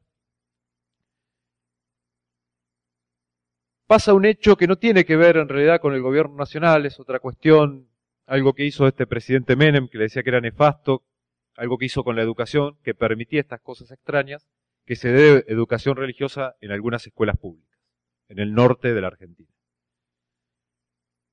Pero empiezan a aparecer algunos hechos auspiciosos. Se empieza a debatir el matrimonio igualitario, el matrimonio entre personas del mismo sexo. Y de repente un debate que surge con muchísima fuerza se transforma rápidamente en ley. Esto pasa, casi no existía en países, existía en Estados Unidos, en algunos estados, hay estados en los cuales te casas, en otros pasas a soltero, en otros estás casado, pasa eso. Pero existía en muy pocos países, en Francia no existía, y se logra muy rápidamente. Y esto genera bastante entusiasmo a los militantes de derechos humanos. Una cosa que hace interesante que me olvidé de contar acá, este presidente anula todas las leyes que no, no permitían juzgar a los militares genocidas. Las anula todas y se empiezan a juzgar uno por uno. Hoy hay cerca de 300 condenados, incluyendo algunos curas, por el Estado, condenados con condenas de cadenas perpetuas por haber sido partícipes en la década esta de, de la década del 70 hasta el 83. Y se le llama juicio de memoria, verdad y justicia. Y este es un hecho inédito en Latinoamérica. En Latinoamérica hubo dictaduras exactamente iguales a la Argentina porque estaban organizadas por lo que se llamó el Plan Cóndor, un plan que venía bajado de Estados Unidos. Y hasta ahora, el, por suerte, en Argentina se está dando un juicio sistemático. Todos los meses uno puede escuchar que se está juzgando a alguien, que hay un proceso. Se han recuperado estos niños apropiados. Hay cerca de 200 recuperados. 200 niños que vuelven a recuperar su identidad, su familia de las que fueron arrebatados. Hay todo un proceso que no es mérito exclusivo del gobierno. El gobierno tomó la decisión política, pero hay organismos de derechos humanos como abuelas y madres de Plaza de Mayo, que en la década del 70 eran las madres y abuelas de desaparecidos, que aún con muchísimo miedo, en una desventaja increíble, mujeres mayores, madres indefensas, caminando por la plaza principal de la Argentina con pañuelos blancos en la cabeza pidiendo por sus hijos. Y no claudicaron, no abandonaron, no aflojaron jamás, no bajaron los brazos, muchas de ellas fueron desaparecidas también, siguieron militando y siguieron militando hasta que alguien logró escucharlas un poco, hasta que tuvieron un poco de fuerza y empezaron a juzgarse y a hacerse justicia como ellos reclamaron. ellos dejaron su vida, su vida en esta militancia, en militancias que parecían solo testimoniales, y de repente se transformaron en hechos concretos. Y ellas dicen, con toda la razón, que la, el golpe de Estado fue un golpe cívico, clerical y militar. Y lo salieron a decir desde la década del 70 hasta la actualidad y se jugaron su vida en esto. Y hoy, no gracias a Dios, tenemos juicio por la memoria, por la verdad y por la justicia. Logramos el matrimonio igualitario. Logramos que en una de las provincias más grandes de la República Argentina se prohíba poner símbolos religiosos en la escuela pública. Esto es un hecho muy importante. Se logró la ley de, identidad de género. Cualquier persona en la Argentina que diga que su género, su, su sexo, es diferente al biológico, puede cambiar su documento y ponerse el nombre con el cual se sienta identificado sin dar mayores explicaciones. Es ir al registro y decir, yo me percibo mujer o varón y mi nombre es ahora este, y en un par de meses puede tener su documento de identidad con su género autopercibido. La iglesia lo militó ferozmente a esto para que no saliera. El matrimonio igualitario, el benevolente Papa Francisco llamó a una guerra santa. Dijo que esto era una guerra contra Dios. Se hicieron programas de educación sexual que culpa de la iglesia, programa de educación sexual en la escuela pública, educación sexual integral, donde no solo se hable de reproducción, sino se hable de sexualidad, se hable de placer en el sexo y se hable de parejas homoparentales, parejas, o sea, se hable de diversidad. Se logró hacer por ley estos programas, pero la iglesia hace un lobby, una presión feroz para impedir que se impongan en todo el país. La Corte Suprema de Justicia de la Nación, el órgano máximo en interpretar las leyes argentinas, consideró que ese artículo, de la, ese artículo del Código Penal de los abortos no punibles se, se aplicara, como dice textualmente, los llamados, mal llamados pro vida, lo interpretaban de una forma errónea, pero muchísimos jueces lo interpretaban de esa forma errónea y no se podían llegar a implementar los abortos no punibles, los abortos que estaban permitidos. Por ejemplo, una mujer violada, se quería hacer un aborto, lograba la aprobación, cuando lo iba a hacer, un grupo provida hacía un amparo judicial, lo frenaba, lo metía en un proceso judicial hasta que el aborto ya no era posible, ya estaba en un periodo de gestación que el aborto no era posible, y tenía que tener a ese bebé. Muchas veces se les proponían adoptarlos algunos. Habiendo tantos niños por adoptar, ellos salían a adoptar los hijos productos de una violación. Locuras de estos mal llamados pro vida, que en realidad son todo lo contrario. Pero la Corte interpretó que una mujer violada tiene derecho a hacerse un aborto. Y no hay mayor restricción. Y con su sola declaración es suficiente. No tiene que ir a hacer una denuncia al violador, ese es su derecho, si quiere denunciar al violador o no, es su derecho, pero puede hacerse un aborto sin necesidad de dar más explicación. Obviamente, esto tiene un año, cuesta que se implemente, hay que militarlo, se han tratado de impedir muchísimo, se han impedido muchos, pero tenemos un sustento ahora jurídico para salir a pedirlo. La ley de muerte digna. Hoy también otra cosa que la Iglesia militó en contra. Hoy se puede elegir si seguir o no con tratamientos paliativos en enfermedades terminales. O sea, podemos elegir. Nos falta mucho para la eutanasia, para un suicidio asistido. uno es dueño de su propia vida y si yo la quiero terminar tendría que tener el derecho de terminarla como quiero. Pero bueno, hoy no se puede eso. Pero es un paso, antes no existía esto. Y Finalmente, la, en esto la Corte Suprema de Justicia dijo que la educación religiosa en esta provincia es inconstitucional. Ahora aparece un fallo que dice lo contrario, pero bueno, se está avanzamos uno, dos, retrocedemos otro, esto es así, hay que ponerle el cuerpo. Eh, la Iglesia Católica es muy poderosa y nos hace retroceder a veces, como con la papamanía. Esto de que el Papa sea de origen argentino es medio raro. Yo no digo que es argentino porque él es el presidente de un Estado teocrático, o sea que no tiene que ver con la Argentina. Él preside un Estado teocrático. Pero esta papamanía nos ha traído graves consecuencias. Eh, apareció un fervor nacionalista del pueblo argentino, no todo el pueblo argentino, pero mucho católico social, católico a la carta, que solamente era católico cuando bautizaba a su hijo, cuando se casaba o cuando se estaba por morir. Empezó a encontrar una identificación con este papa por ser compatriota. Esto, volvemos a este nacionalismo, patriotismo que no tiene sentido y que perjudica más de lo que da. Hizo que muchísimos políticos empezaran a identificarse con la Iglesia Católica y hacer cosas bien vistas por la Iglesia Católica, creyendo que tendrán algún favor o que el pueblo los verá mejor en este sentido. Y no ha quedado partido político que no tenga al Papa como bandera, salvo los partidos tradicionales de izquierda, como los partidos comunistas o, los partidos que son trotskistas o movimientos anarquistas, digamos, los clásicos que no nos sumamos a estas cosas, por más que el Papa sea argentino, de origen argentino.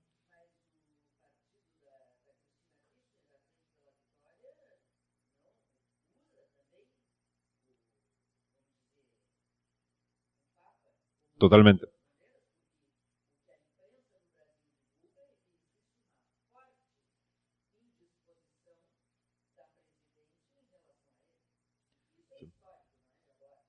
Hay un, hay un problema, o sea, siempre hubo tensión, sobre todo con Bergoglio, era entre el gobierno tanto de Néstor Kirchner como el de Cristina Fernández de Kirchner, siempre tuvo tensión con Bergoglio en particular.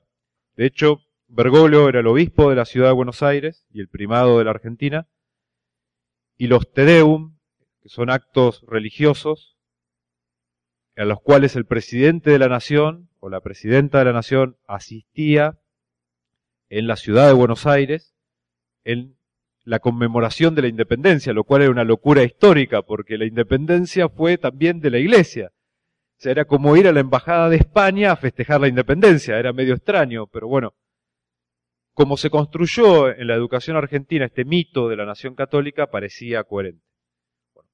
dejaron de ir a los Tedeum presididos por Bergoglio y se iban a los Tedeum más alejados posibles. No dejaban de ir, pero iban a los más alejados y incluían otros cultos. O sea, había una tensión clara. Eh, obviamente los partidos políticos analizaron, no sé si equivocadamente o no, pero analizaron que no les convenía seguir enfrentados. Este año hay elecciones, en octubre, en agosto primero y luego en octubre, nosotros tenemos un sistema doble de elección.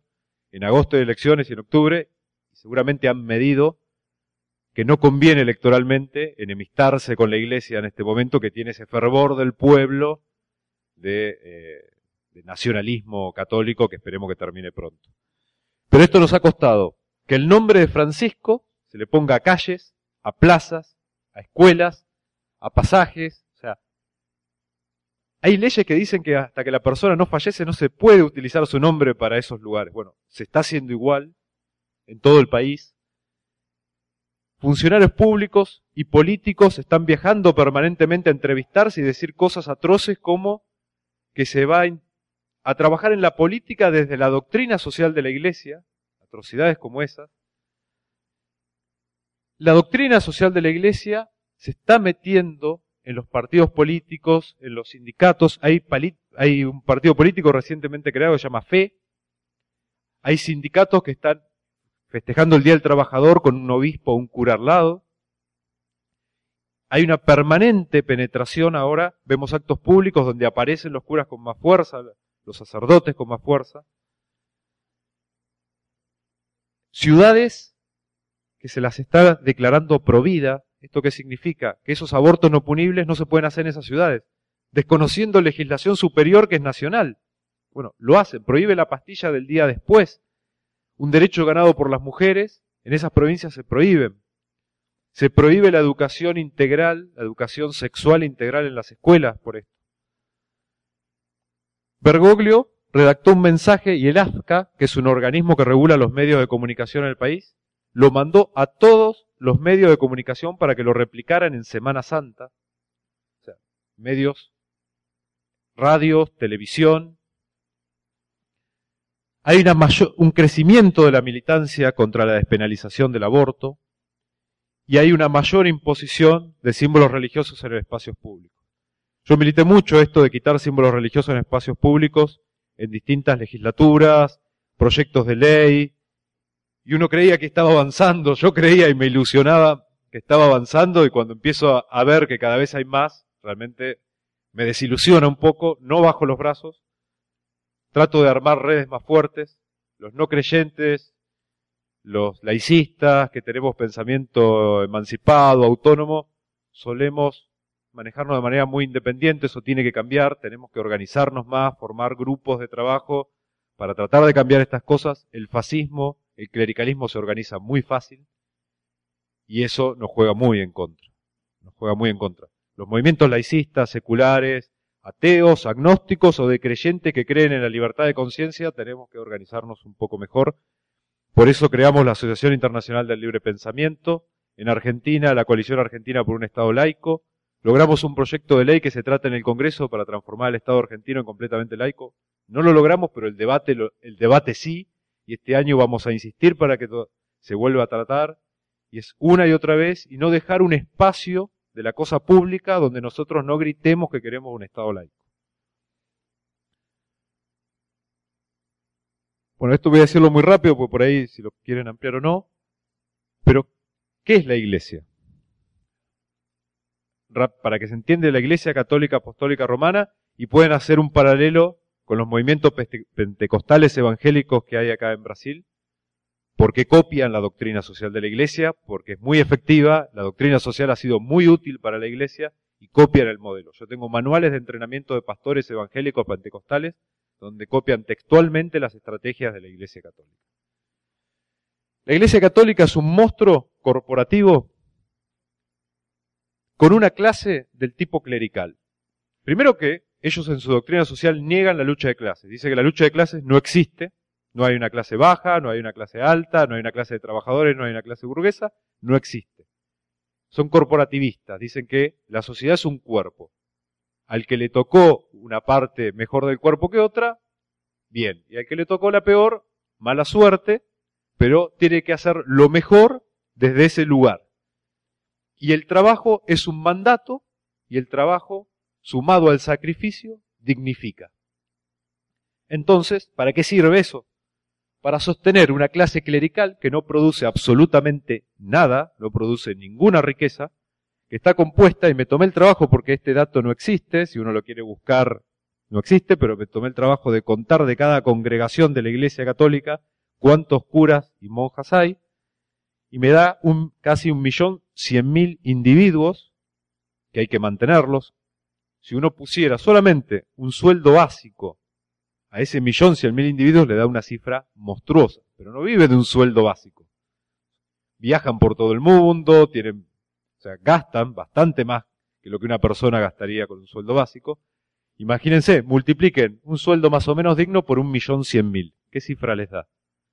Sumado a eso, bueno, además que son 80% varones y 20% mujeres, porque las mujeres dedicadas a la vida religiosa no se reproducen y ellos quieren incubadoras humanas que, gesten más creyentes, más gente que puedan explotar, porque de dónde sale el dinero de los trabajadores, obviamente. Y pensemos lo siguiente, las mujeres, si se emancipan, si son profesionales, no van a tener 10 hijos se van a reproducir indiscriminadamente. Ellos no quieren mujeres emancipadas. La doctrina social quiere una mujer sumisa. Eso es muy claro dentro de, su, de sus estrategias y de, su de su corpo, del cuerpo de, de, la, de la iglesia.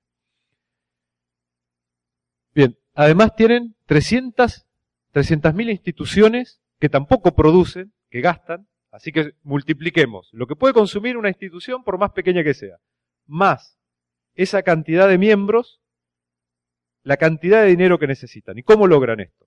Logran esto exprimiendo estados débiles, estados que deleguen el asistencialismo, estados en los cuales ellos pueden impedir la educación sexual y tengan muchísima clase baja gente que se reproduzca mucho, que, no, que necesite la asistencia del sacerdote, del cura de barrio, que está allá abajo, y de esa manera tener una herramienta de negociación con, con el Estado.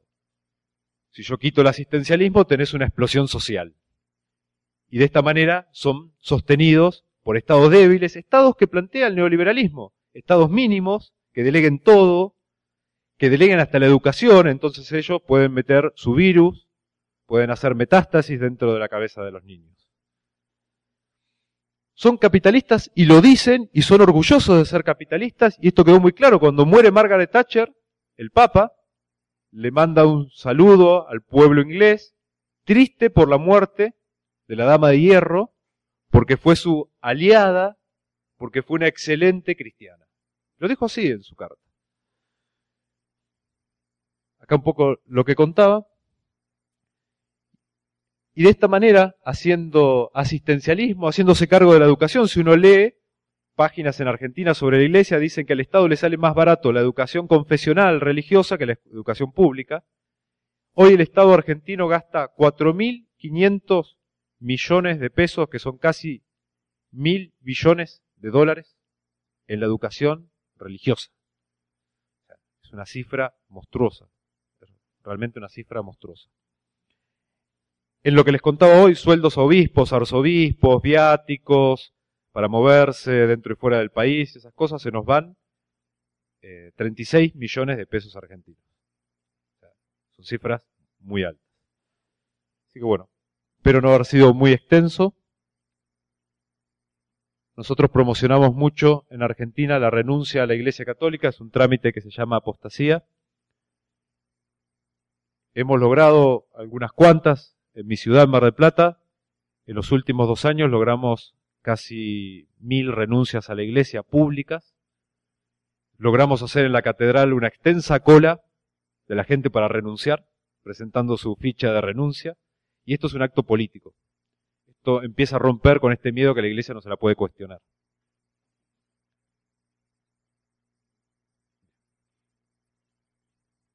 Bueno, eso es todo. Muchas gracias.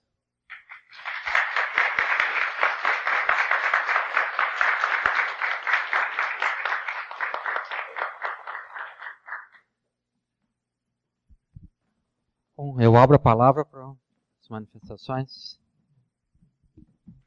Vou alcançar o microfone porque isso eu vou alcançar o microfone porque isso está sendo gravado pelo programa a, a Fronteiras da Ciência do coletivo Aço Cético.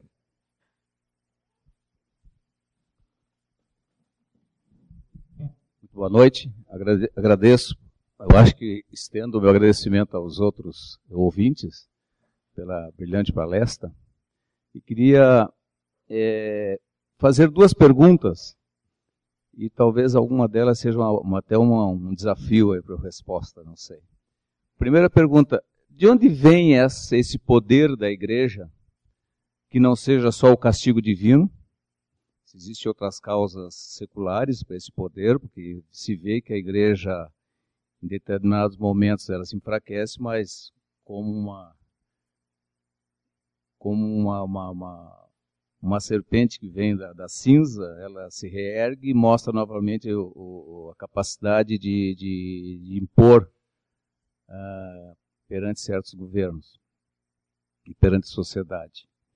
E a outra pergunta diz respeito a essa tomada de espaços do pentecostalismo e se esse fenômeno também está se dando na Argentina, ou seja, na verdade o grande problema é que existe uma religiosidade, religiosidade latente nas pessoas, seja em qualquer país, e quando não existe uma igreja como poder uh, um poder quase hegemônico na questão religiosa, surgem outros. Então, a, a questão se coloca o seguinte: face essa religiosidade, é, não seria melhor, o pior, o menor dos males que seja a Igreja Católica do que algum outro movimento religioso que se vê realmente muito mais secularista no aspecto econômico, de arrecadação e de lavagem cerebral, etc, etc, das pessoas. Gostaria que comentasse isso, eh, essa presença na Argentina, como, como está.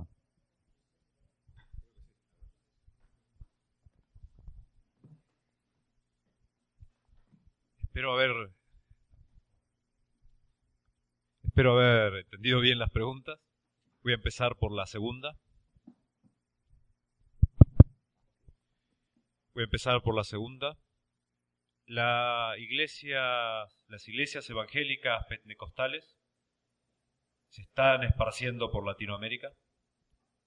Lamentablemente el virus les empezó acá y se está esparciendo. En Argentina todavía no es un fenómeno masivo, sí lo es masivo a nivel mediático.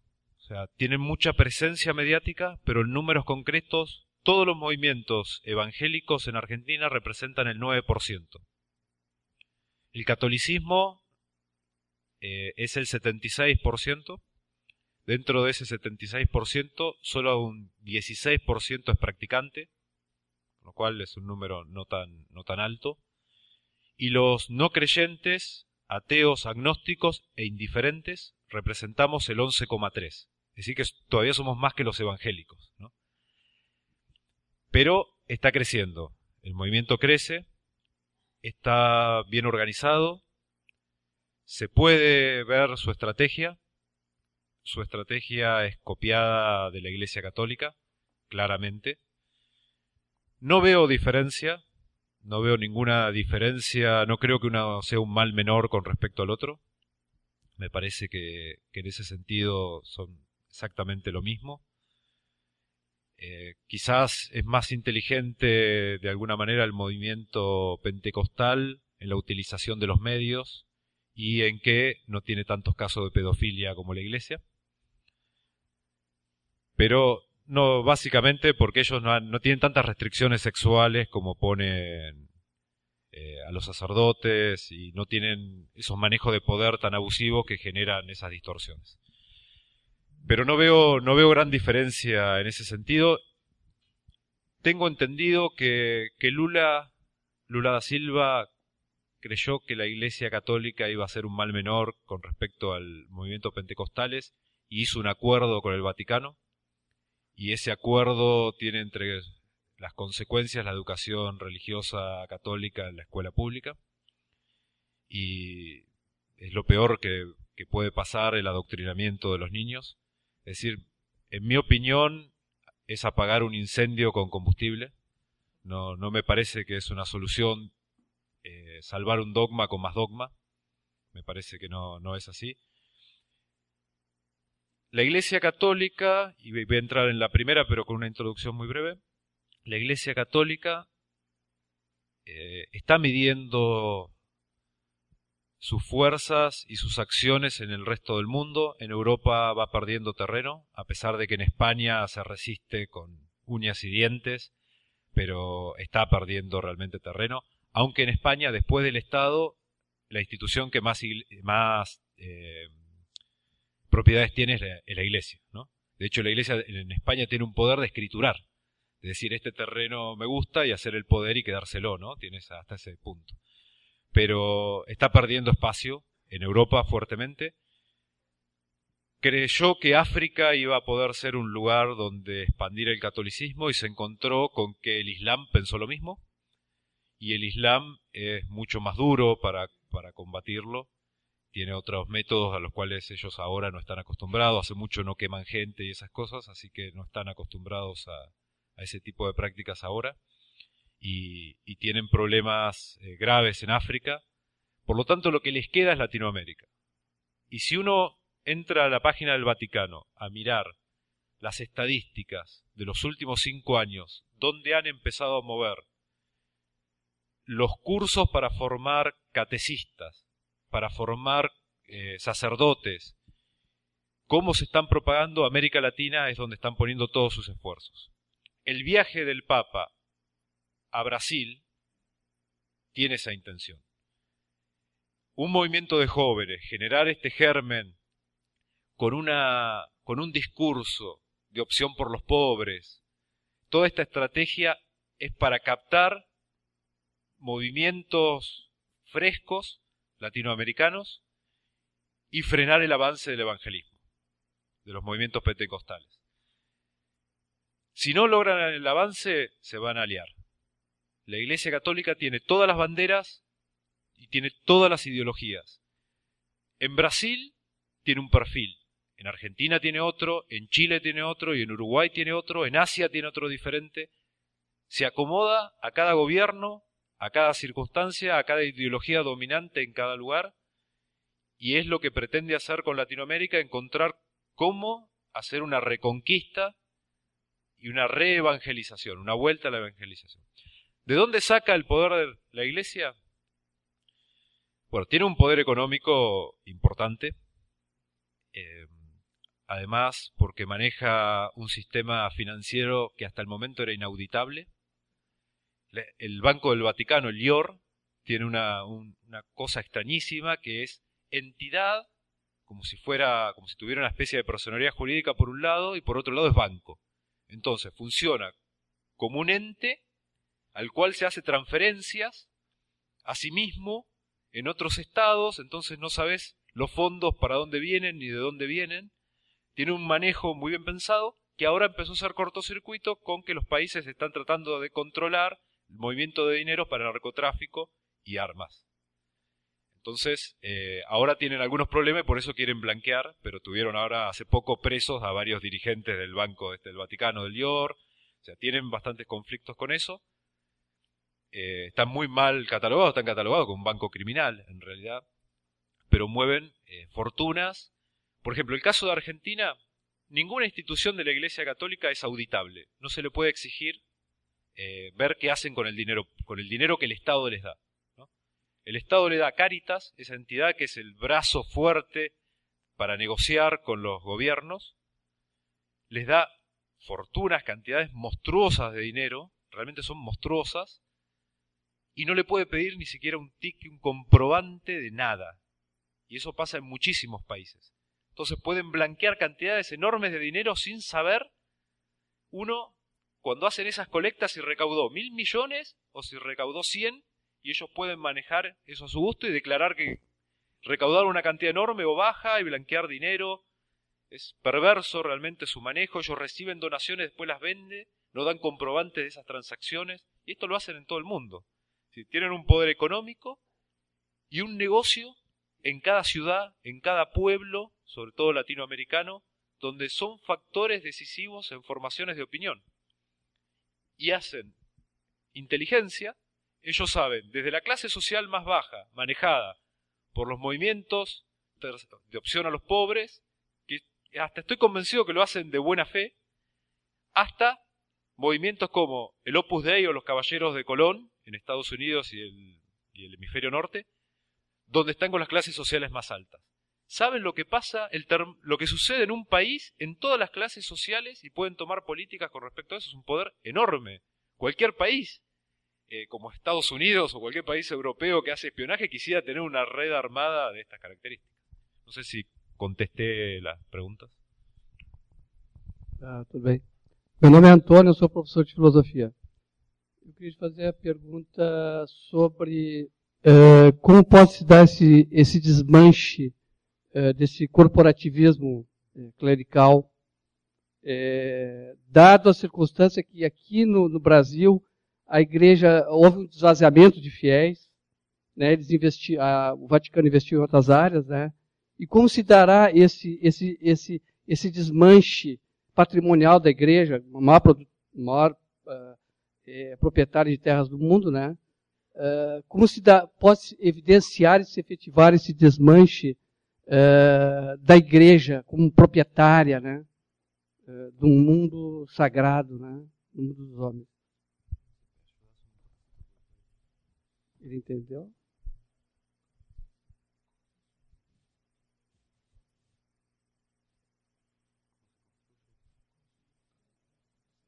É, é, é, a minha pergunta é essa: se só com, com a implementação do Estado laico se, se poderá se efetivar, evidenciar esse desmanche é, dessa propriedade né, da Igreja Católica. Né? Justo. Bueno, primero hace falta una decisión política, ¿no? Con respecto. Tiene que haber un movimiento político con el suficiente poder y con las ganas de hacerlo. Eso va a ser difícil, tiene un costo, tiene un costo alto, mientras los estados, eh, tanto como cualquier estado de los latinoamericanos que más o menos vivimos circunstancias parecidas, eh, siga teniendo infiltración de la iglesia va a ser muy difícil. Le voy a contar una anécdota personal que va a ilustrar esto mejor. Una vez me llamó el segundo, la segunda persona más importante del Opus Dei en la Argentina para tomar un café, para compartir un café. Accedí, quería un debate público conmigo y otro grupo de, eh, no sé si decir fanáticos, pero andaban por ahí cerca, de otros cultos. O sea, todo lo que fuera afín al Opus Dei de otros cultos, ¿no? el evangelismo más recalcitrante, más retrógrado, movimientos judaicos también bastante ortodoxos, eh, me invitan a un debate. Y en conversando con este personaje que realmente se manejaba como un diplomático, hablando, donde traté de, forzar un poco la conversación, a ponerlo incómodo, a ver dónde reaccionaba en determinada, no logré inmutarlo en ningún momento, y empiezo a hablar de laicismo y de anticlericalismo, y él me dice que era laicista y anticlerical. El número dos del Opus Dei en la Argentina me dice que él está en contra de la relación iglesia-estado y en contra del financiamiento del eh, Estado con la iglesia. Lo cual me sorprendió un poco, ¿no? Cuando le pregunto, pero no entiendo porque hasta ahora lo que se da es lo contrario, no, no entiendo este esquema, él lo que me dice es, si hay una relación entre iglesia y Estado formal, pueden llegar a tener espacios de poder movimientos de sacerdotes de izquierda. Y esto nos va a perjudicar. En cambio, la iglesia, encabezada por movimientos como el Opus Dei, los Caballeros de Colón o cualquiera de estos grupos que se manejan en altas esferas del poder, eh, si el Estado no mantiene a la iglesia, no les importa. ¿Por qué? Si no lo mantiene explícitamente. Hay otros mecanismos. ¿Pero por qué? Y él me dice, tenemos en todos los partidos políticos personas. Tenemos militantes de los Dei en todos los partidos políticos. En todos los estratos judiciales tenemos jueces. Tenemos empresas, tenemos escuelas, tenemos universidades. O sea, ¿Para qué queremos una relación formal que nos hace quedar mal, además? Ya estamos infiltrados en el Estado. Ya somos parte del Estado. Entonces, ¿cómo tomar una decisión política para quitarlos? Es complicado. Habría que empezar a generar movimientos políticos bien seculares que no permitan estas infiltraciones, lo que se conoce en el, en el idioma político español el entrismo, que es esa estrategia de empezar a, invadir organizaciones entrando muy de a poquito, muy de a poquito, y logran hacer eso. Bueno, eso ya lo hicieron en todo el Estado, como hicieron los evangélicos pentecostales con el Congreso eh, Nacional de, en Brasil. Hoy tienen cantidades de pastores que obedecen a estos movimientos evangélicos corporativistas con la misma característica de la Iglesia. ¿Cómo tomar esas decisiones? es complicado. Nos queda, yo creo que la única opción que nos queda es, como dije antes, los librepensadores, laicistas, secularistas, organizarnos. Organizarnos y hacer lo mismo que ellos, infiltrar, participar de la política, participar de todos los espacios, no abandonar ningún espacio. Espacio que se abandona es un espacio que se pierde. Ah, ah, tópicos dentro da, do assunto. Em, no início século XVI, Erasmo de Rotterdam um imenso inventário de todos os absurdos que marcavam a igreja pós-medieval.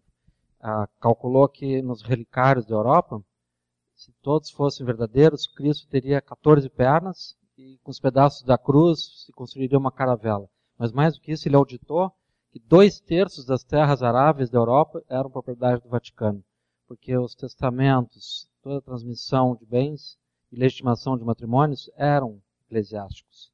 Então se arrogavam esse patrimônio é, acrescido do mecenato que faziam de bens de valor transhistórico, perene, que são as obras de arte, uh, geraram um lastro patrimonial que eu creio que é irreversível para a igreja. Irreversível. Uh, estamos falando de um poder econômico que sobrevive a catástrofes. Né? Embora as catástrofes sejam grandes. Uh, no, nos anos 2000, em 2007 particularmente, as multas e, as, e os acordos, né? não as condenações, mas os acordos nos Estados Unidos ficaram, desde 2004 a 2009, na média de 600 milhões de dólares por ano de indenizações por abusos de pedofilia em acordos. Então, já tiveram que vender algumas obras de arte em leilões discretos na Rússia e na Austrália para calçar essas indenizações feitas nos Estados Unidos uh, um numerário rápido. Né? Uh, houve isso. Então, há um fato que não vai ser por via patrimonial esse desmonte da igreja, não creio. Uh, falasse da rede de informações da igreja, eu me lembrei de uma experiência impressionante que eu tive uns três anos, mais ou menos, eu moro ao lado de um convento que pegou fogo das Irmãs Clarisses. E eu acorri, não para jogar gasolina, mas para jogar água, tá? É bem claro.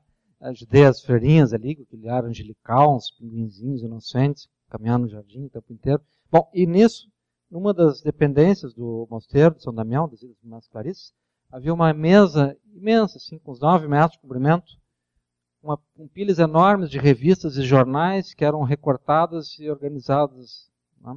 Então, aquelas freirinhas ingênuas eram um órgão de taxação de imprensa.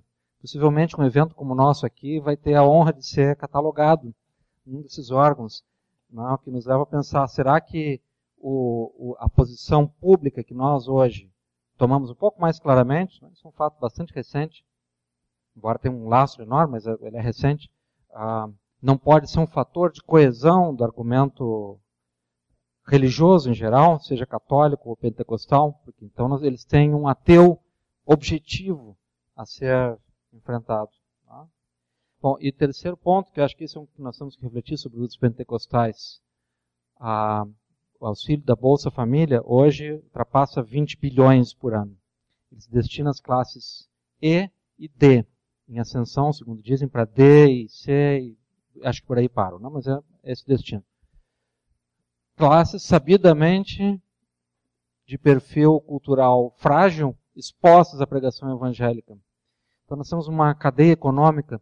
Se todos pagassem o dízimo, seriam 2 bilhões por ano em dízimo. Mas vamos ser estatisticamente mais soft. Digamos que um quarto paguem o dízimo. Então estamos falando de 500 milhões de reais desse circuito econômico drenados para o sistema de lavagem de dinheiro, de financiamento da religião.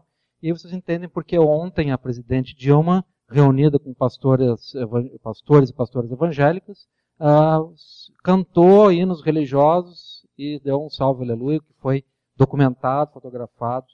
Né?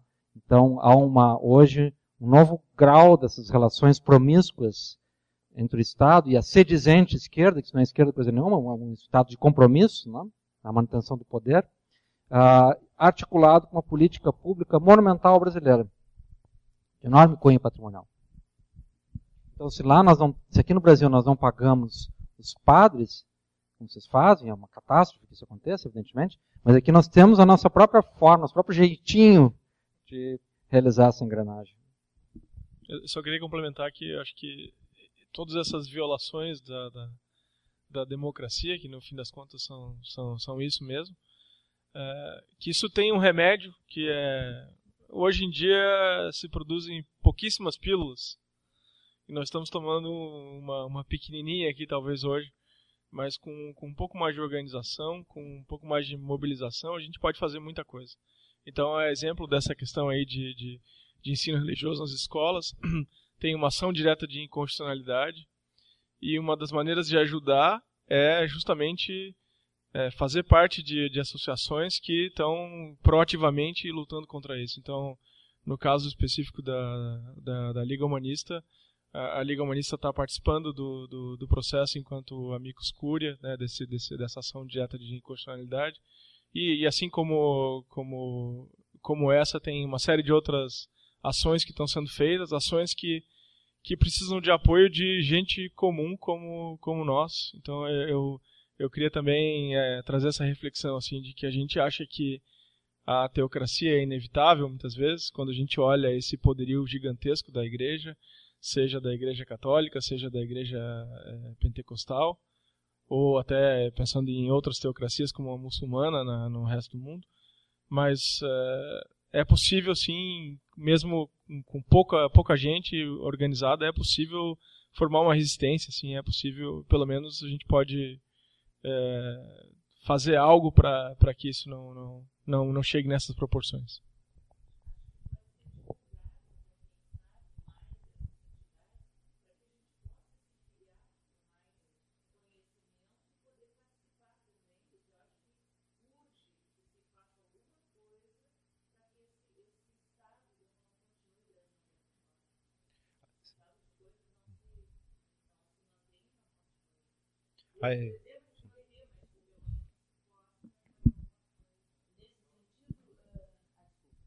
Eu gostaria de registrar aqui, quanto à questão da divulgação, né, é, eu fiquei sabendo da existência da Liga Humanista Secular do Brasil em Porto Alegre, pasmem vocês, através de um amigo que mora em Albuquerque, no Novo México, e que é um dos mais ativos e profícuos participantes da Liga Humanista Secular lá, um norte-americano. Né? Inclusive, eu fiz contato aqui com ele que me deu o endereço na Fernando Machado, um telefone. Eu telefonei, o presidente não estava no Brasil, nem a vice-presidente. Pois é, depois. Então, é, para vocês verem, entende, que algo da minha própria cidade só chegou a informação a mim através de uma pessoa que vive a milhares de quilômetros daqui. Aproveitar então para comentar um ato que ocorrerá em várias capitais brasileiras na próxima segunda-feira, dia. Uh, que dia que é mesmo? Dia 22, né? 22. Às 17 horas, o Papa presidente de uma teocracia, tá? muitos falariam aqui o Papa argentino, mas em respeito a toda a tua, a tua pessoa, a tua posição, a gente vai falar de modo diferente. Bom, então, uh, em várias capitais, por iniciativa da ATEA, que é uma outra organização que tem finalidades similares, que mandam saúde para esse evento, inclusive, uh, eles farão diante das catedrais das cidades pequenos atos, porque não pretendem gremiar multidões, evidentemente, que as pessoas vão com secadores de cabelo, em alguns cartazes, o secador é para significar a, a, a, rejeição à água do batismo. É um ato de desbatismo teatral. Né? Vai fazer sentido com uma explicação. Alguém perguntou, o que vocês estão fazendo com o secador de cabelo aí?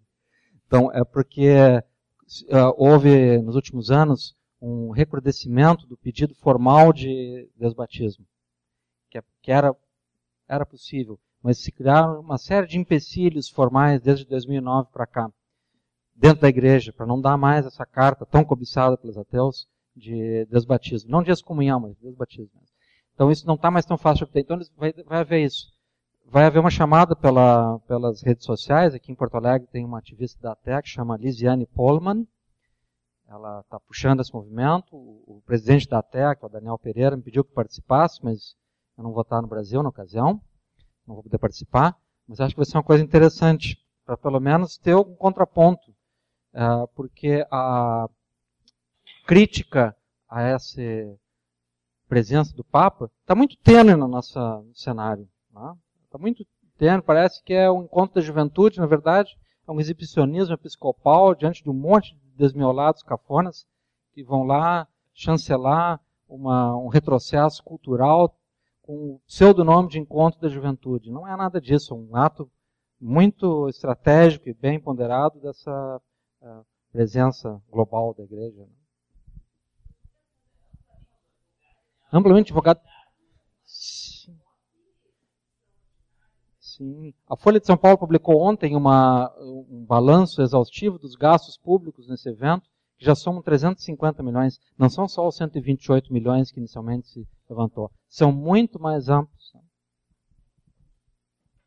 Bom, pelo adiantado da hora, eu não vou eh, colocar esta questão para o debate, mas eu acho que vale a pena fazer um registro do seguinte que, em termos de estratégia política, é, é necessário muito cuidado entende? com qualquer ação de desmonte clerical, porque sobre este planeta não existem, não, não existe apenas uma religião monoteísta com o poder da Igreja Católica. Nós temos mais duas.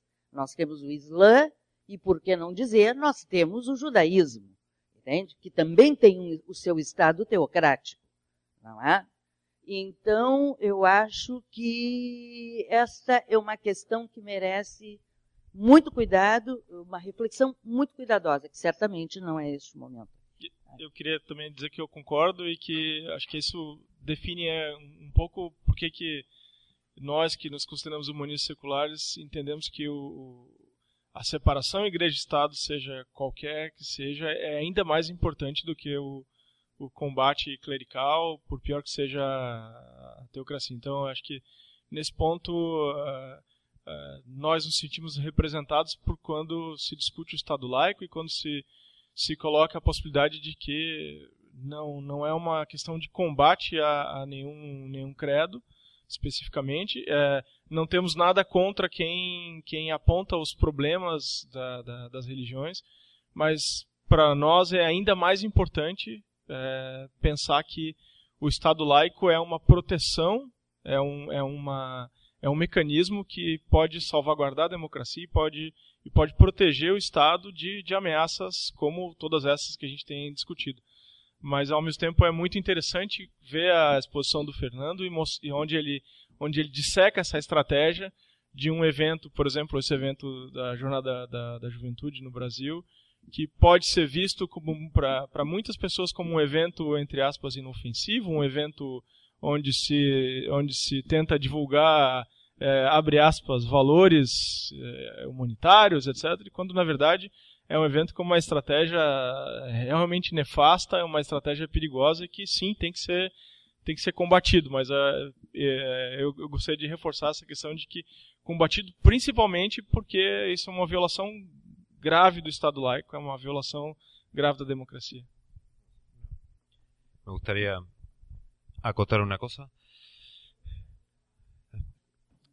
Yo considero legítimo un movimiento activista cuando lucha al menos por dos cosas. La absoluta libertad de conciencia y eh, eliminar los privilegios. O sea, cuando desaparecen los privilegios, cuando existen privilegios, desaparece la igualdad. las personas dejan de ser iguales cuando alguien tiene un privilegio y eso atenta contra el republicanismo eh, y la democracia, que son los valores por lo menos que, me gustan defender. Eh, ningún movimiento sea laico o, religioso, secular o religioso, eh, tiene mis simpatías si quiere sostener privilegios y si no, no cree en la absoluta libertad de conciencia de todos los individuos. Así que cuando uno forma alianzas para esto, lo que decía de, impulsar estos movimientos, creo que son las dos cosas que tiene que mirar en primera instancia. Y por otro lado, con respecto a las estrategias, hay muchas. La, digamos, la base de todas es el compromiso, decir, comprometerse con la causa de, esto de, pelear por la absoluta libertad de conciencia, aunque nosotros estemos en desacuerdo muchas veces de lo que profesa o piensa el otro, pero tiene su derecho a pensarlo y eso debe ser respetado. Y creo que algo importante en este compromiso es que cada uno tiene algo que aportar desde su propio lugar. Entonces, creer que existe una sola forma de, de militar, de ser activista, es un error y mucha gente no se incorpora a una organización porque no se identifica con ese mecanismo de militancia. Y creo que lo primero que hay que hacer para empezar a militar en algo, para ser activista, es definir su propia identidad. ¿Y en qué consiste en eso? Yo me defino como ateo. Y trato de ser un ateo adogmático, es decir, un ateo sin dogmas. Porque hay ateos dogmáticos, hay ateos católicos, es decir, ateos que no creen en Dios, pero tienen la moral católica grabada a fuego en el cerebro y se siguen comportando como el retrógrado más religioso, dogmático que pudiera haber, y se comporta igual aunque no cree en Dios. Y, sigue siendo y se transforma en un fanático o es un fanático, y no se puede compartir un espacio de militancia con una persona así. Entonces, primero hay que identificarse. Yo trato, como dije, de, de ser y me identifico con un ateo adogmático, hedonista, y entendiendo en el hedonismo como la búsqueda del placer, pero yo entiendo que el mayor placer me lo da la participación grupal, el trabajo con el otro, no el placer egoísta individual. Entonces, a partir de esa definición de, de identificarme así, que soy esto, busco mi espacio de militancia por derechos universales. Lo que yo busco es, a partir de lo que me afecta a mí, es decir, la religión, hegemónica dentro del Estado me oprime como ateo, porque me dicen, no, pero existe el derecho al culto. Sí, pero nadie habla del derecho al no culto. Ni me nombra, o sea, el Estado ni siquiera me nombra, no existo. Entonces, a partir de eso, yo busco el derecho a la libertad de conciencia más amplio. Eso me beneficia a mí, como ateo, beneficia al agnóstico, beneficia al que quiere creer en cualquier cosa, un panteísta o al que tengo una, una religión personal, beneficia a otros, entonces mi lucha es universal, es por derechos universales. Entonces, creo que primero hay que tomar una identidad, es decir, desde dónde voy a participar. Tener en claro esas pequeñas premisas de, cómo debe ser una militancia, esto de la libertad de conciencia. Y por otro lado, ver desde dónde puedo ser útil. Un abogado, o sea, cuando formamos grupos de trabajo muchas veces, bueno, uno dice, yo soy abogado, puedo colaborar en redactar un proyecto de ley, en armar una fundamentación, otro dice yo me manejo bien con los medios, otro dice yo me manejo bien en la gráfica, puedo hacer una campaña publicitaria o propagandista. Hay que sumar eso, hacer una sinergia con los valores que cada uno tenemos, con nuestros compromisos y con nuestras identidades y aprender a disfrutar de algo que es clave para que las cosas funcionen, disfrutar de la diversidad. Disfrutar del que tengo al lado que colabora conmigo en esta causa es diferente. Si logramos armar grupos como estos, y creo que deben ser pequeños, porque no se, la gente, las personas con mentalidades independientes, emancipadas, no suelen participar de grupos masivos. Hacemos grupos pequeños, con identidades propias, que se unen con otros grupos pequeños, con los mismos objetivos, a luchar por los mismos ideales. Me parece que esa es la estrategia a mi forma de.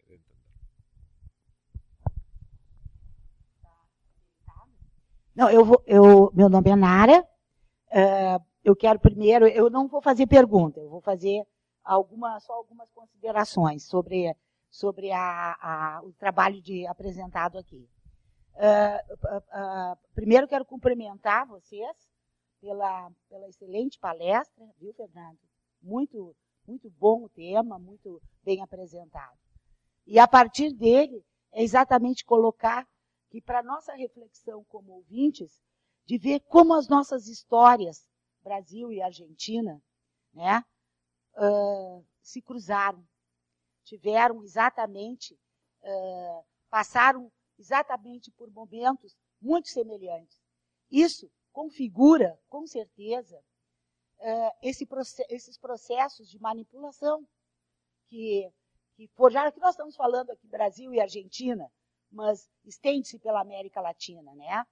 Exatamente que são esses grupos organizados uh, em que em determinado momento, que fala-se da, no caso aqui mais citamos a Igreja Católica, uh, as questões das forças, as forças armadas, maçonaria podemos colocar também, não quero entrar em detalhes, mas enfim, são esses grupos organizados que foram historicamente manipulando, chegando ao poder e dominando o pensamento humano. Só que a beleza do, do trabalho hoje que nos leva à reflexão é que apesar de, apesar deles, apesar desse componente planejado, estruturado, o pensamento humano é tão promissor que evoluiu. Entendeu? Chegamos a, a chegamos a, a, a, a, nesse momento, passa, continuamos passando por muitas mazelas e ainda vamos passar. Mas há uma há um como é que um espírito positivo nessa nessa dimensão no sentido de que a gente tem esperança. Porque o pensamento, o, o homem não parou. São 200, 300 anos de história, Brasil e Argentina, que compartilharam de momentos muito semelhantes, mas a reflexão humana está aí, entende? Então, por exemplo, a gente diz assim hoje, uh, só para concluir, né? Não quero, nós estamos. Hoje, eu como brasileira, eu não sei se eu optaria pela, pela inscrição da nossa bandeira Ordem e Progresso. Entende? Mas eu a respeito, porque em algum momento esse, esse, esse, esse lema foi positivista, isso, foi instituído. Então, esse símbolo, para mim, está internalizado. Eu posso criticar, mas eu posso amar. Entendeu? Então, entrar numa igreja, numa instituição como essa, uh, enfim, não desmoraliza ninguém. Ninguém vai deixar uh, de ser isso ou aquilo por, por compartilhar de um momento assim, cívico, disso, daquilo, até mesmo a vinda do, do Papa. Mas o importante é continuarmos com o espírito crítico. Entendeu? Olhar por trás daquilo que eles não querem que se veja. Então, isso é que eu acho o importante, que foi uma, um momento bonito, porque se falou em ceticismo, mas se falou da evolução do pensamento humano, do humanismo e por, como se chega, pode se chegar à democracia e aprimorar esses projetos de democracia na América Latina. Tá? Meus parabéns, viu? Obrigado. Tenemos, es cierto, tenemos una, una historia común y tenemos que generar un presente común. una actualidad común y lazos fuertes porque son los mismos los que nos oprimen. Son exactamente los mismos. Y hay que divulgar, hay que salir a, que, a que, la gente se entere de estas cosas. el trabajo de divulgación es muy importante y muchas veces cuando uno logra contar esto públicamente, logra que la gente se indigne, las personas se indignen y aparece un militante nuevo y otro y otro y algún día tendremos la masa crítica para hacer los cambios y hay que ser positivo en esto, o sea, hay que saber que vamos a tardar en ver cambios. El cambio que hoy nos puede satisfacer, gratificar, es el lograr que alguien cambie y empiece a adoptar un pensamiento más humanista, más secular, más emancipado. Esos son, por ahora, nuestros trofeos. Algún día serán la sociedad y, el Estado. Por ahora nuestros trofeos son esos. Y creo que podemos unir fuerzas entre Brasil, Argentina y el resto de Latinoamérica para construir um presente comum com estes objetivos. Bom, eu para encerrar, além de agradecer a presença de todos, especialmente a iniciativa do Daniel, presidir e organizar esse evento, e a vinda do Fernando, sua excelente conferência. Muito obrigado, Fernando. Uh, quero apenas lançar alguns problemas, porque evidentemente isso pode constituir uma agenda, é uma agenda que está sendo realizada, é desse evento, participa desse evento, está aqui o meu colega Jefferson Arezon, do coletivo Astro Cético, que na rádio da universidade uh, mantém, com dificuldades também, né, Jefferson, uh, uma, uma série, um programa que explora as fronteiras entre ciência e, sobretudo, as suas ameaças difícil a presença de uma, uma força iluminista na sociedade ao longo dos séculos e hoje não menos. Então isso lança um outro pro problema que foi aqui levantado. Muitas vezes se opta por uma estratégia de defesa do Estado laico como um garantidor da tolerância religiosa e da diversidade religiosa.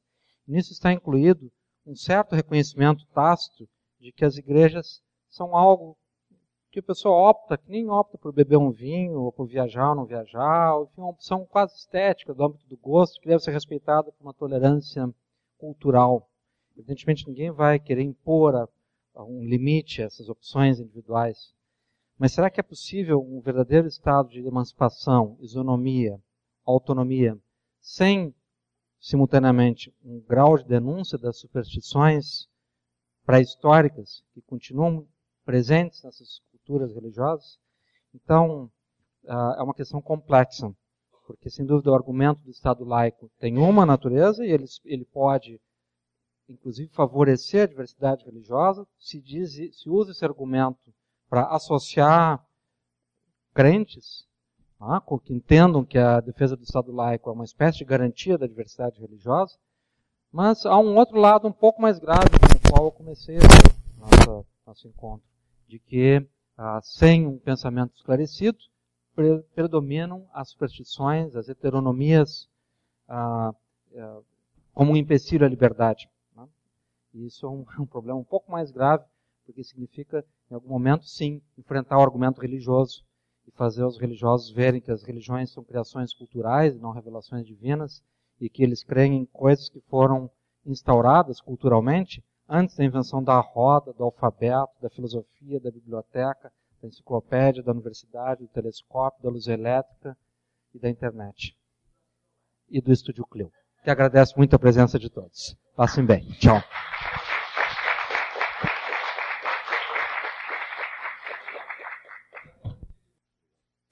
Esse foi o Fronteiras da Ciência.